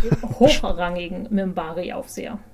in Down Below, weil wir erfahren ja jetzt quasi, dass außerhalb, merkt euch das, liebe Kinder, äh, außerirdische Schiffe repariert werden, während drinnen die Menschen hausen wie die letzten Lumpensäcke und äh, von einem hochrangigen Minbari beaufsichtigt werden. Äh, man sieht also quasi Archivmaterial, wie halt Randall von Linier durch die Gegend geführt wird wie, wie Dr. Franklin halt, weil es kommt ja immer wieder zu Aufständen und die Aufständischen werden dann sediert und abgeführt und das sehen wir halt auch. Franklin schiebt halt gerade eine Trage mit einer Patientin raus, das haben wir ja auch alles so gesehen. Und Sheridan nimmt quasi nur Befehle von Außerirdischen entgegen. Das ist dann diese Szene, wo Londo ähm, ihm. Sich über das Klima beschwert. Das hören wir aber nicht. Wir hören aber nur, wie Londo sagt, äh, This is highly inappropriate, Captain. Das ja. haben sie ihn dann sagen lassen. Das passte ja auch. Äh, man muss das ja immer so drehen, wie man es braucht. Das kennt man ja als guter Journalist, ne? Ja. Dann, ja. Wenn man so eine Story schreibt, da kann man ja auch Sachen weglassen, die nicht passen. Und immer schön die Schummeltotale bei Interviews drehen dass man da unter Bild irgendwas anderes legen kann, als gesprochen wurde. Das und möglichst die Fragen so stellen, dass man die Antworten bekommt, die man hören möchte. Ja, das kann der gute Randall ja ganz gut. Aber dafür ist er ja Profi. Ja. Deswegen darf er auch diese merkwürdige Sendung moderieren. Wo die andere Moderatorin hin ist, weiß ich auch nicht. Auf einmal ja, ist der ist Randall ja ein Sonderteil. da. Sonderteil mit Randall. Wie gesagt, das macht mich, äh, das macht mich wahnsinnig, wenn ich. ja, gut, das äh, würden aber, das passiert, glaube ich, im amerikanischen Fernsehen auch nicht, dass dann der Typ, der Nee, du hast ja einmal Moderatoren und dann hast du eigentlich die Leute, die das, die Regie führen und dann unterwegs sind. Ja, dann, das ist so ein bisschen wie, wie so Pseudopolit-Magazine investigativer Art, weißt du, die es auch in Deutschland gibt, wo, wo, wo einem schon die Gelecktheit der Leute entgegenstrahlt, äh, wenn man die Sendung schon einmacht. So, wir sind also, oh, wir sind so investigativ. Ah, wir sind richtige Journalisten. So, nicht wie die da, ach, die da über Hühnerstalle berichten und, und Kleintierzüchtausstellungen, sondern wir, ah, wir decken die Skandale auf. Und deswegen erkläre ich Ihnen jetzt auch nochmal die Regel des Journalismus, nämlich die erste Regel des Journalismus, Herrn Randall, ist nämlich, du gehst dahin, wo die Story ist. Und I call Bullshit. Ähm, du? Ja, das ist nicht die erste Regel des Journalismus. Man redet nicht über die erste Regel des Journalismus. Nein, also das ist du gehst ja nicht, äh, du gehst ja auch nicht unvorbereitet dahin, wo die Story ist. Man geht schon dahin, wo die Story ist, aber man versucht ja erstmal so viele Fakten wie möglich über äh, die Story zu bekommen um dann halt die Leute mit den Fakten zu konfrontieren und, und rauszufinden, was an der Story tatsächlich dran ist. Das machst du in meiner Branche auch, nur nimmst du dann die Fakten, gehst dahin und äh, holst dir dann genau die Sachen, die du hören wolltest. Ja, oder du gehst mit einer vorgefertigten Meinung äh, dahin und äh, holst, und, genau, das ist was, was der gute Randall so gemacht hat gerade, ne? Mit der vorgefertigten Meinung irgendwo hin, das dann so gedreht, dass genau das, was man, was er braucht, im Kasten ist anschließend. Ja, er macht ja Werbung eigentlich. Ja, im Grunde genommen ja. Ich meine, er macht Propaganda. Das ist, das ist ja sowas wie PR. Ja, richtig. Nur halt nicht ganz so unterschwellig wie PR. Im besten Falle jedenfalls. Also ja, und noch mehr. Also Werbung macht das ja meistens, dass es bestimmte Sachen in die Richtung so ein bisschen pusht. Er lügt ja wirklich komplett. Ja. Also er verdreht ja alles.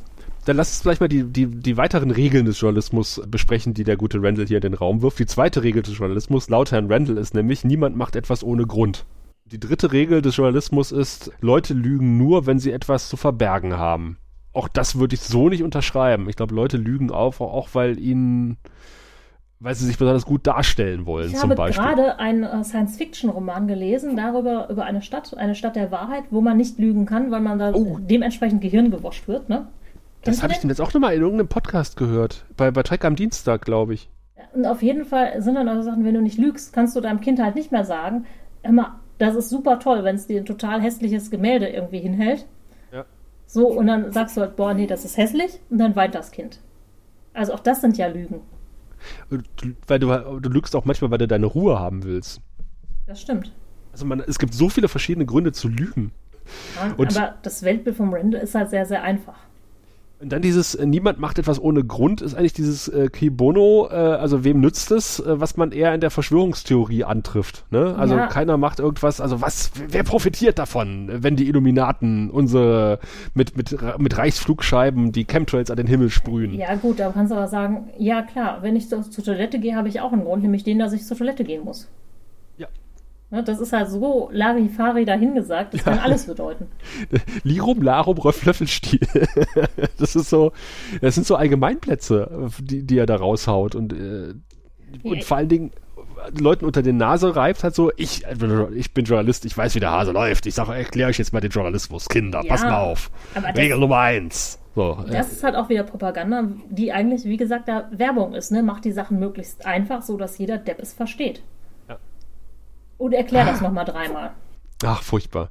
Äh, auf jeden Fall erzählt er was über den Recent Military Campaign. Und da habe ich mich auch gefragt, wie viel wissen die Menschen denn von diesem Schattenkrieg eigentlich? Vermutlich nicht viel, oder? Ich glaube fast gar nichts, weil auch die ganze Zeit jetzt im weiteren Verlauf wird ja häufig dann auch darauf hingewiesen, dass das wahrscheinlich gar nichts ist, was da gewesen ist und das weiß man überhaupt nicht. Und ja. wenn die Erde wüsste oder der Hauptbevölkerung, dass es eine riesige Bedrohung für die gesamte Galaxis gab und Babylon 5 da in erster Front gekämpft hat, würden die jetzt nicht mehr auf diese Propagandaschiene reinfallen. Ja, das stimmt auch wieder. Also, wir haben es gerade schon angesprochen. Ich finde, er ist unglaublich, er feiert sich da unglaublich selbst und er, er lässt da irgendwie einen, einen Schwall an Blabla ab irgendwie. Äh, ja, man muss den Rosetta-Stein finden, man muss den Hebel oh. finden und so. Ja, das so, fand boah. ich. Ja, das war halt so, das ist halt der Wallraffe von Clark, ne? Ja. Aber äh, tatsächlich sind so vermeintliche und auch tatsächliche Enthüllungsjournalisten genau so. Also die feiern sich ja wirklich auch alle selber. Das ist so eine sehr unangenehme Eigenschaft von, von manchen Journalisten. Ja, ich habe ja früher immer davon so ein bisschen geträumt, so in Lois Lane-mäßig Enthüllungsjournalistin zu werden, bis ich festgestellt habe, dass das überhaupt nichts für mich ist. Und ich da dann doch lieber, wie soll ich das sagen, ähm, da mache ich doch was, wo ich eigentlich immer gedacht habe, die Leute wissen, dass man lügt, als was zu machen, wo alle Leute davon ausgehen, du sagst die Wahrheit und dann macht es doch in vielen Fällen nicht. Was sie auch nicht gemacht haben, ist ein Stativ mitzunehmen, äh, weil da ist mir dann die Kameraführung dieser blöden Drohne ganz schön gewaltig auf den Sack gegangen, weil das wackelt halt wie Sau. Ja, aber das, das ist, ja, das muss so sein, sonst ist es ja kein Enthüllungsjournalismus, wenn du da mit Stativ hingegangen wärst.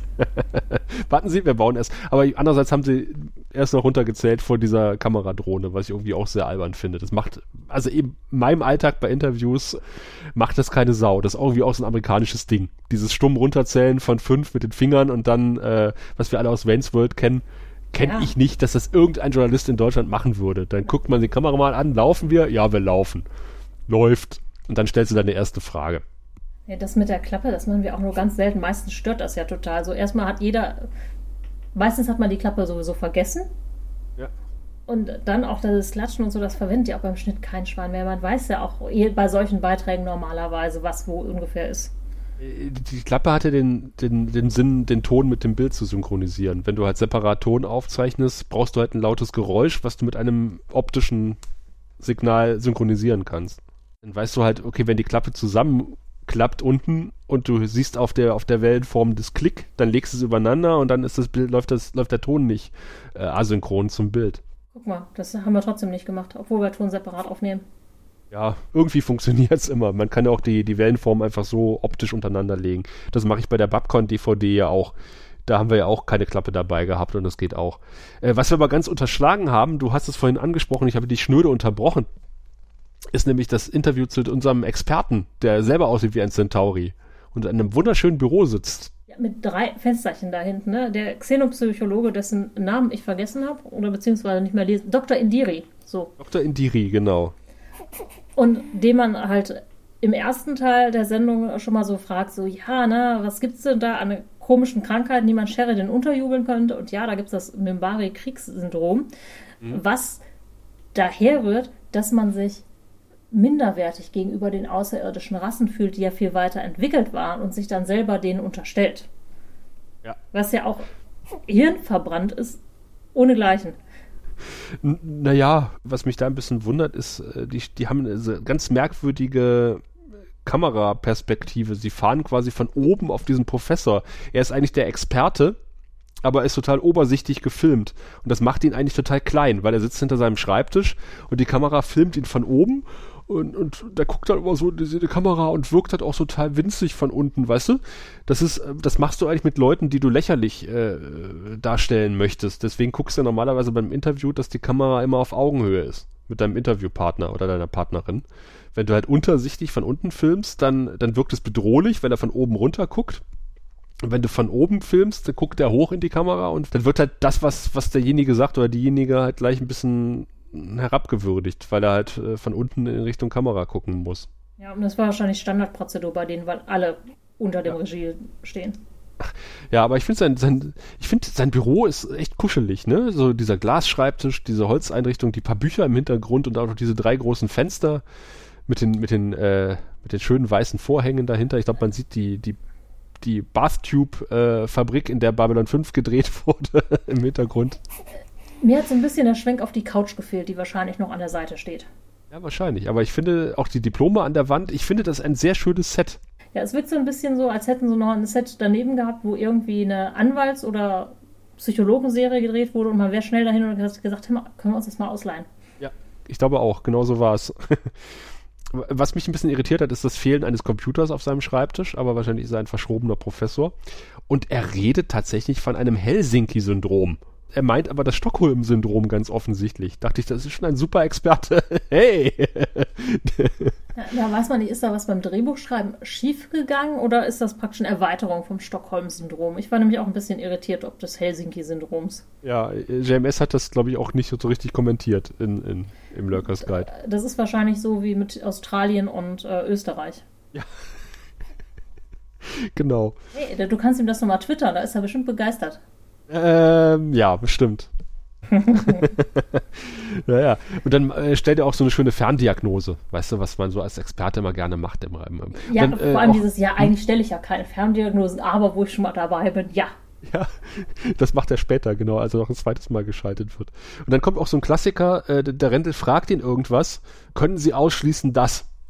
Und das ist immer so eine, so eine Frage, da denkst du, oh, Nein, ich kann das nicht ausschließen. Natürlich kann ich das nicht ausschließen. Ich kann auch nicht ausschließen, dass morgen die ISS auf, auf unser Haus drauf fällt. Weil eine statistische Wahrscheinlichkeit ist immer da, dass das passieren kann. Das sind so blöde Fragen, die man als Journalist stellen kann. Äh, und dann hat man als Experte halt wirklich keine Möglichkeit, da wieder rauszukommen. Wobei er wahrscheinlich ein Experte ist, der das äh, böse Spiel auch ganz willig mitspielt. Aber äh, das war eine sehr suggestive Frage, die Randall da gestellt hat. Und er ist natürlich genau drauf eingestiegen in seiner Antwort. Definitiv. Ja, und das geht ja auch so weiter, ne? Ja, Randall macht seinen Job halt gut. An dem ist ein PR-Berater verloren gegangen.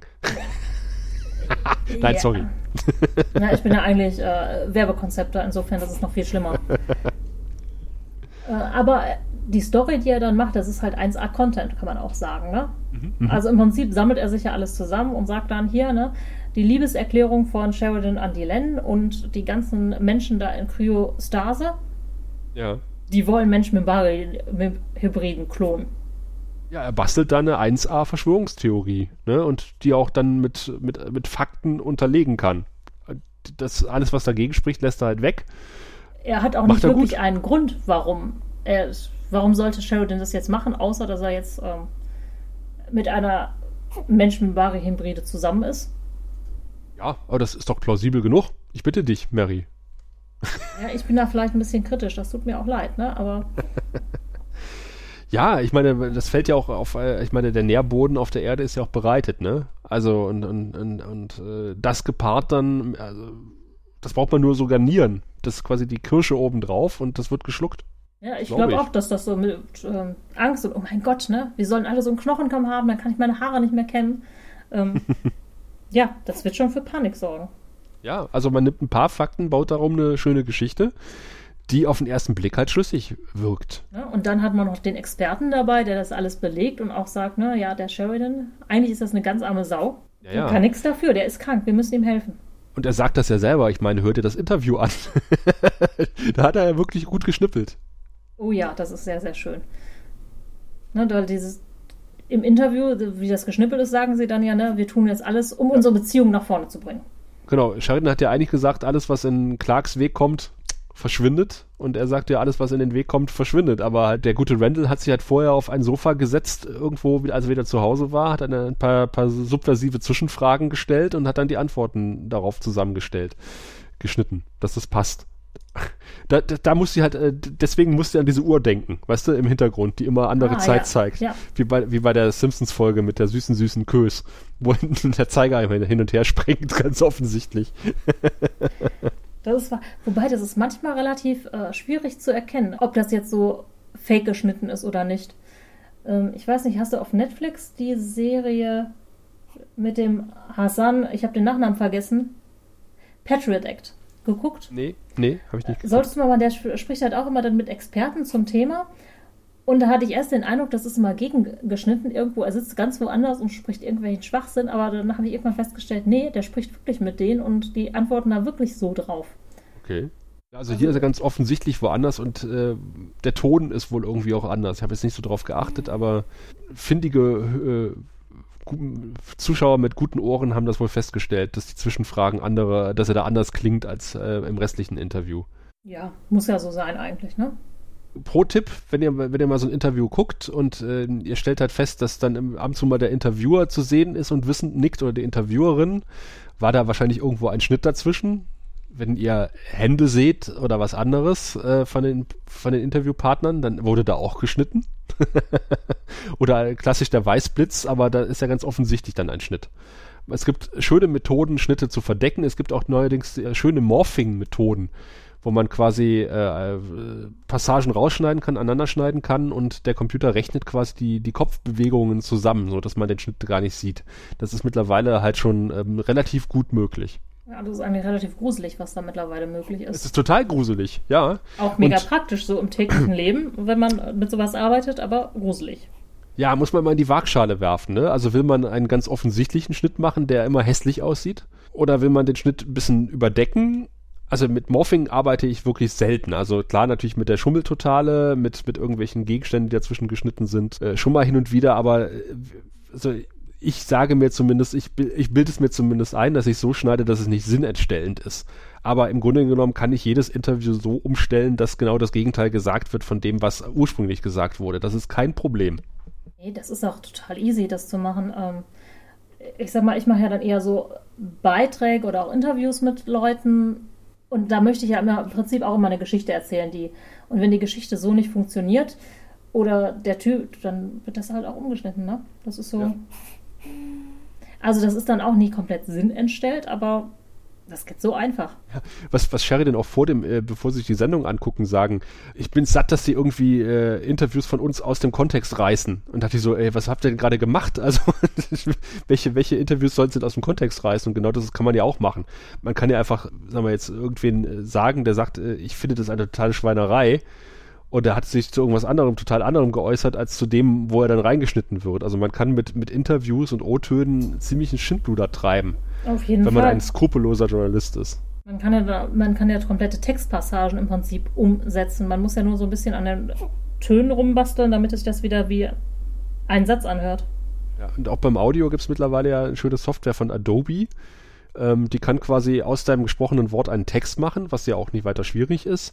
Aber dann kannst du quasi den Text ändern und äh, die Software ändert automatisch das Gesagte, das Audio. Ach, nicht das mehr ist, lange und die Sprecher sind überflüssig. Gruselig. Das ja. ist echt gruselig. Ja, auch aus der, aus, aus, aus der Warte auch, ja, dass man dann keine Nachrichtensprecher mehr braucht. Man braucht nur genug, also man kann jetzt den ganzen Podcast, den wir jetzt hier gesprochen haben, die ganzen 100 Folgen, kannst du nehmen und kannst dir eine virtuelle Mary, einen virtuellen Sascha, einen virtuellen Raphael basteln und den äh, und sie sagen lassen, was du gerne möchtest. Das ist durchaus möglich technisch. Und auf jeden Fall sehr gruselig. Das ist total gruselig. Die Zukunft ist gruselig, Mary. Und das sagen wir als Science-Fiction-Fans. Oh, ja. Mann, Mann, Mann. Aber ich glaube auch nur, weil wir so ein bisschen in so eine Dystopie zusteuern.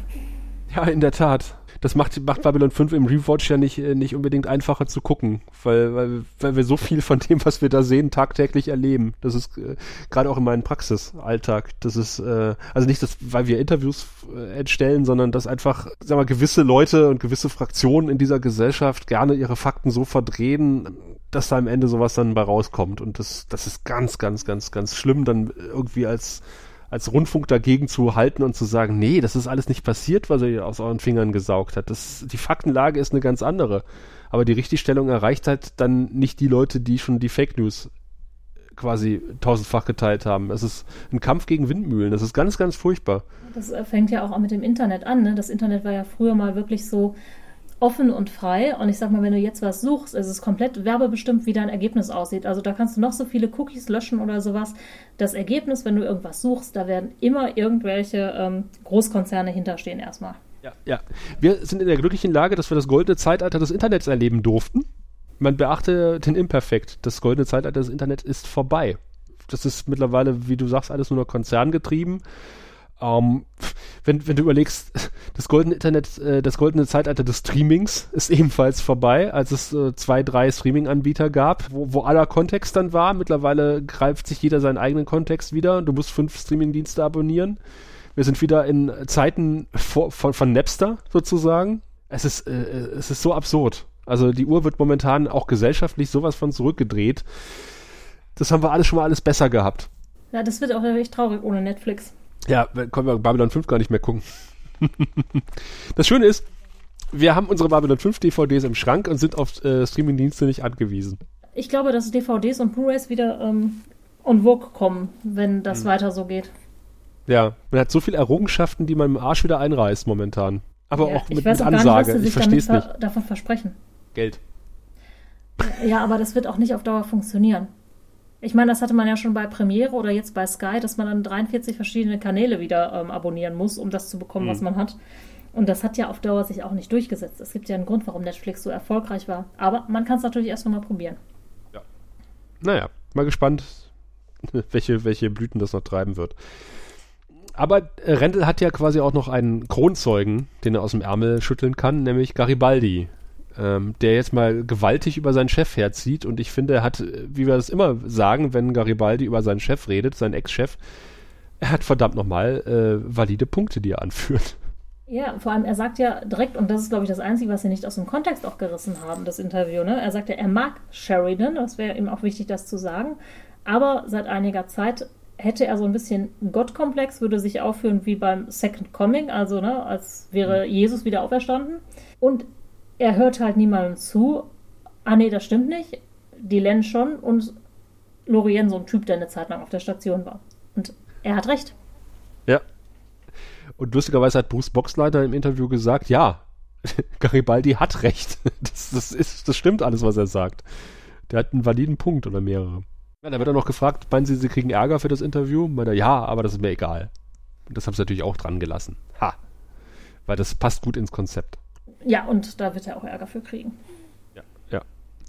Und Wobei er ist eigentlich der Einzige, der keinen Ärger kriegen sollte, weil er als Einziger wirklich ähm, so gesprochen hat, wie er dachte und auch wusste, was rauskommt. Also ich glaube, der ist der Einzige, der nicht naiv dran gegangen ist.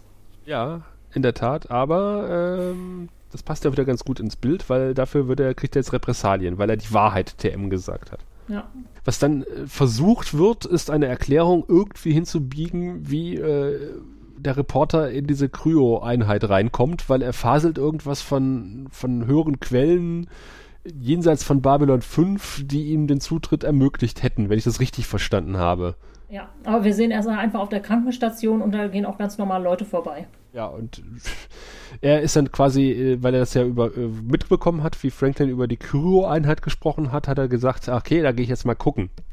Und äh, findet natürlich dann äh, die Telepathen im Tiefschlaf, unter anderem äh, Caitlin, äh, also die Bestas, Bestas Freundin, und John Sinfleet den Dritten, der hat auch ein, ein Grab dort auf der Station, also der Kameramann, der Chefkameramann von Babylon 5. Kleiner Inside-Gag. Und sagt dann halt, normal wären halt vier Station, aber da sind da werden halt 20 Cryogenics Einheiten. Und ich hätte jetzt fast gesagt, damit konfrontiert er äh, Franklin. Das macht er ja nicht, sondern er fragt so ganz scheinheilig irgendwie mal nach. Sag mal, wie ist denn das eigentlich? Äh, Kryo-Einheiten? Er meinte, ja, nee, äh, haben wir, aber die brauchen wir eigentlich nicht. Also ist gerade keiner auf die, äh, äh, eingefroren hier. Und, und Franklin lügt da auch noch eiskalt, ne? Also, äh, hm, ja, da weiß ich nicht, ob ich da bei ihm als Einziger ein bisschen beeindruckt sein soll, dass er da gelogen hat. Oder denke, warum hat er nicht geschaltet und gesagt, oh doch, wir hatten einen furchtbaren Unfall ähm, und da wir keinen Kontakt zu Erde haben, haben wir da so ein paar Leute in Cryo. Weil die Frage ja relativ ungewöhnlich ist. Ja, ja, also ungewöhnlich speziell. Also da hätte er auch merken können, vielleicht hat er auch gemerkt, wo das Ganze hinläuft. Und hat deswegen angefangen. Wobei ich ja eigentlich sage, normalerweise ein Pressesprecher darf ja eigentlich nicht lügen. Er darf ausweichend antworten. Aber die Frage ist einfach, wie du in, in dieser Situation halt äh, selbige retten könntest. Vielleicht hast du eine Idee. Du hast sie gerade angebracht, ja. Aber das wäre ja auch eine glatte Lüge gewesen. Ja, eigentlich nur eine Verbiegung der Wahrheit. Da sind ja Leute angekommen, die schreckliche Unfälle hatten und ähm, denen momentan nicht geholfen werden muss, kann, während sie deshalb, also ja. das wäre schon keine Lüge direkt. Also ich hätte wahrscheinlich gesagt, nein, wir haben momentan, ich habe, ich habe momentan keine Patienten eingefroren. Weil im Grunde sind das nicht seine Patienten.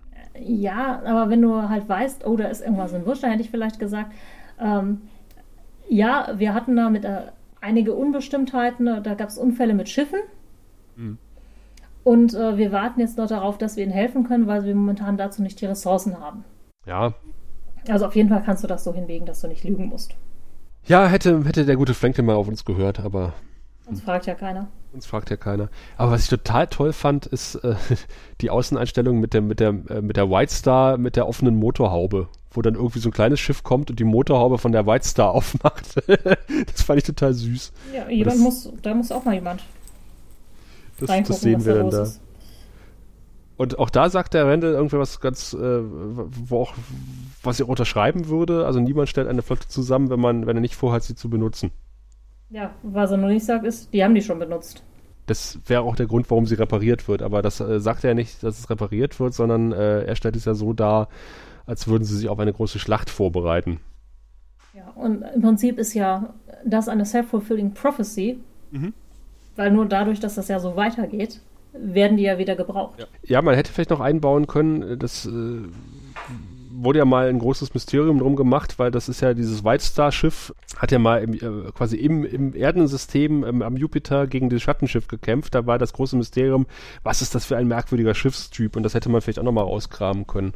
Ähm, und sagen, okay, aber hier mit, mit dem waren sie ja sogar schon im, im, im, quasi direkt bei uns vor der Haustür und haben da irgendwie was Mysteriöses gemacht und eine, eine Station zerstört. Ja, gut, aber ich glaube, im Zeitalter vor Binge-Watching war das, glaube ich, zu ja, weit weg. Das stimmt vermutlich. Ja. Und er spricht aber wirklich permanent von Beweisen. Das, das ist echt, echt ganz offensichtlich. Ne? Also Vielleicht glaubt er es sogar selber. Ja, ja. Aber halt, äh, Sprache formt das Denken, ne? Ja, ja.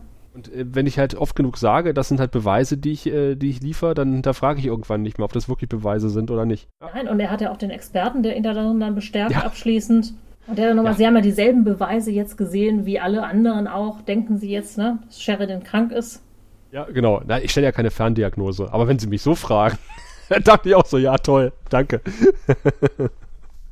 Ja, und dann kommt noch diese komplette Zusammenfassung mit diesem, ne, ja, die wir haben schon da menschliche und Membari-DNA und aber der Fehler liegt nicht bei Sheridan, sondern bei uns, dass wir nie, uns nicht um einen dekorierten Kriegsveteran gekümmert haben. Mhm, mh. Wobei das ja. ist halt auch wieder so amerikanisch. Bei uns redet ja keiner über Kriegsveteranen aufgrund unserer Historie. Aber in Amerika Richtig. haben die halt einen sehr, sehr hohen Status und da stellt ja auch keiner in Frage, wenn ein Kriegsveteran irgendwas macht. Da kann man natürlich posttra posttraumatische Belastungsstörungen, wissen wir ja alle seit Vietnam, äh, dass es sowas gibt. Und äh, der Minbari-Krieg hat ja offensichtlich auch sowas wie ein Vietnam-Syndrom.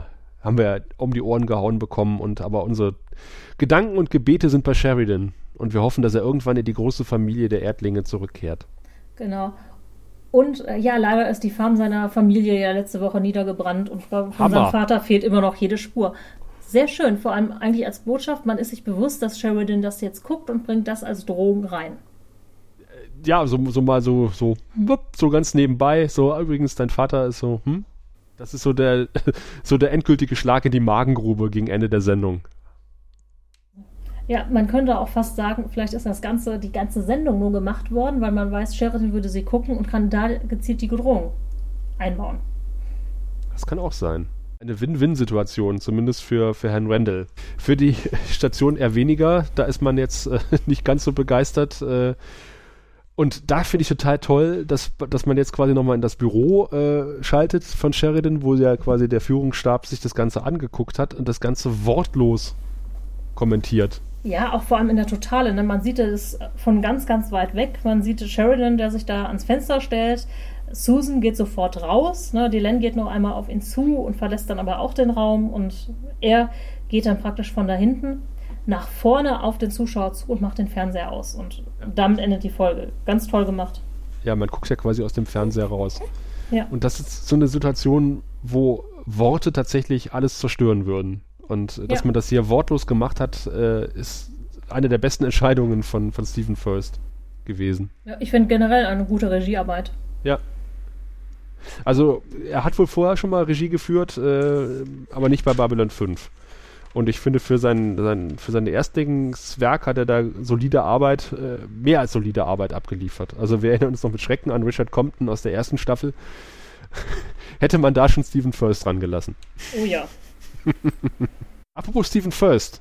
Der spielt ja normalerweise den Wir, der ist in dieser Folge nicht zu sehen, aber ist uns eine große Freude, jetzt äh, quasi anlässlich seines Regiedebüts, dass er uns jetzt nochmal das Wertungssystem erklären kann. Sehen Sie, wir Centauri haben sechs äh, und jede Zahl steht für ein bestimmtes Niveau von Intimität und Lust. Also es beginnt bei eins und das ist, na ja, ja, ja. Dann kommt zwei und wenn man fünf erreicht hat, dann... Äh, ja, ja, schon gut, Wirr, ich habe verstanden, alles klar.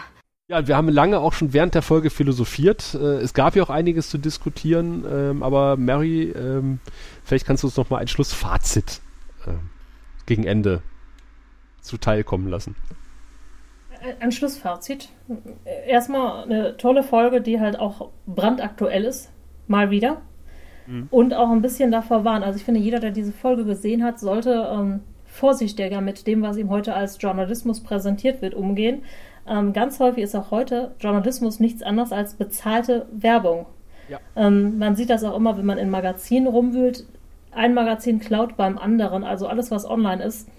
Ähm, ich weiß das, weil ich selber auch solche Artikel geschrieben habe, teilweise. Ne? Das sind Sachen, die werden in kürzester Zeit, innerhalb von einer halben Stunde, Stunde, je nachdem, wie es so geht, zusammen recherchiert aus Sachen, die es bereits im Internet gibt. Das heißt, da werden Fakten falsch übernommen. Nicht, dass ich das machen würde. Aber gibt es halt ganz, ganz häufig. Ja. Und ähm, ja, und sich dann selber so zusammengebastelt, wie man das halt eben braucht. Also mhm. eigentlich ist das Ganze ein Plädoyer für kritischen Umgang mit den Medien. Mhm. So, und wie ich jetzt persönlich die Folge bewerten würde, finde ich ganz schwierig.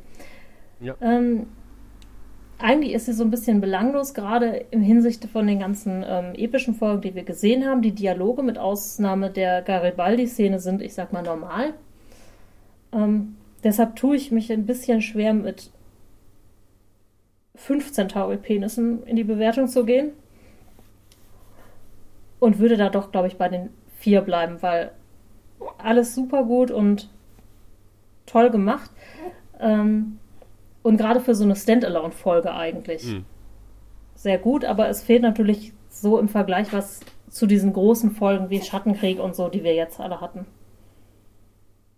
Ja, andererseits, äh, wenn ich jetzt den Ball gleich mal aufgreifen auf, äh, darf, ähm, ist es natürlich eine Folge, die man durchaus auch jemanden zeigen kann, der mit Babylon 5 jetzt irgendwie keine großen Berührungspunkte hat und einfach mal sagt, okay, wenn man jetzt sagen will, Babylon 5 ist halt mehr als Schattenkrieg und, äh, und Raumschlachten, sondern es geht im Kern ja auch darum, wie sich ein, äh, eine Demokratie in ein totalitäres Regime verwandelt, äh, unter Ausnutzung von Terrorangst und Fremdenhass.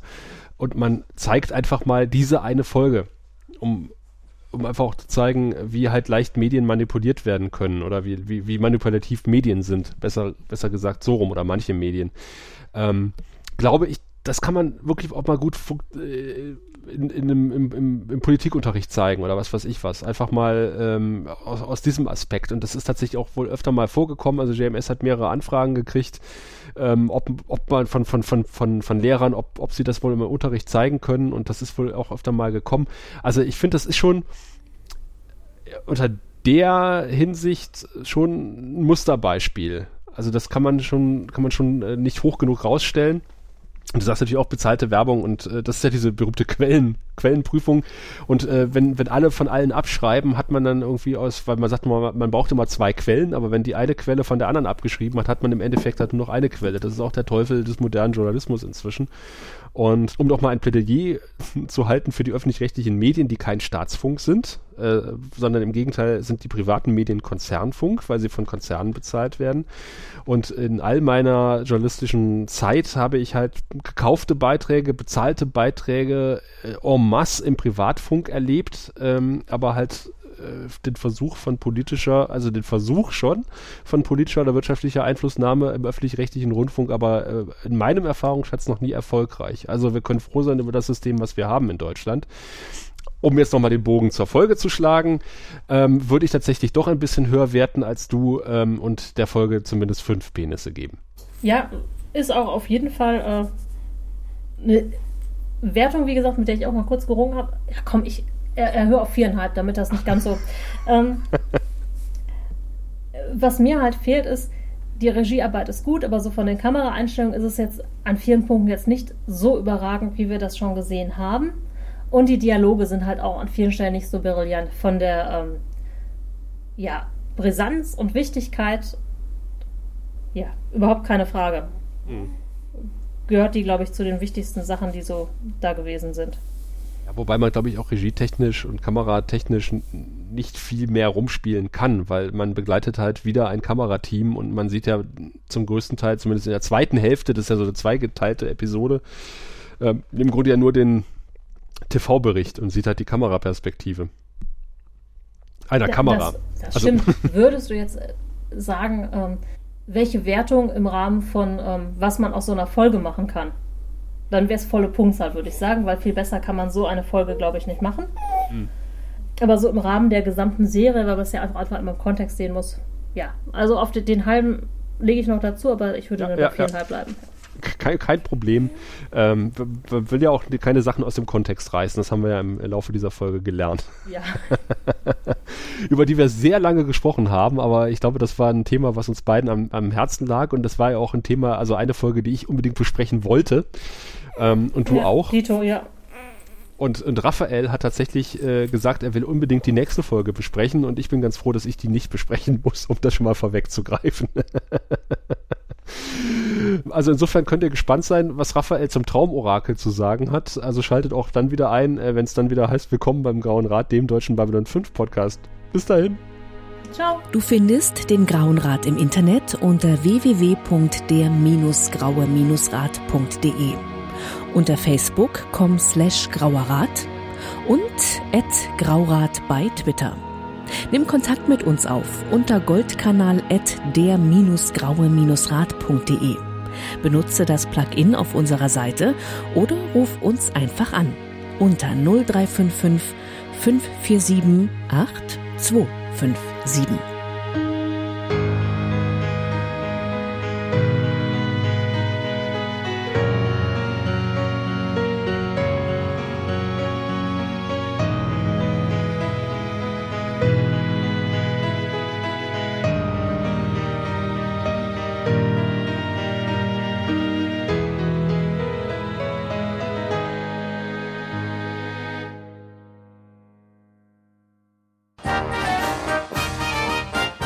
Eine Produktion des Podcast Imperiums.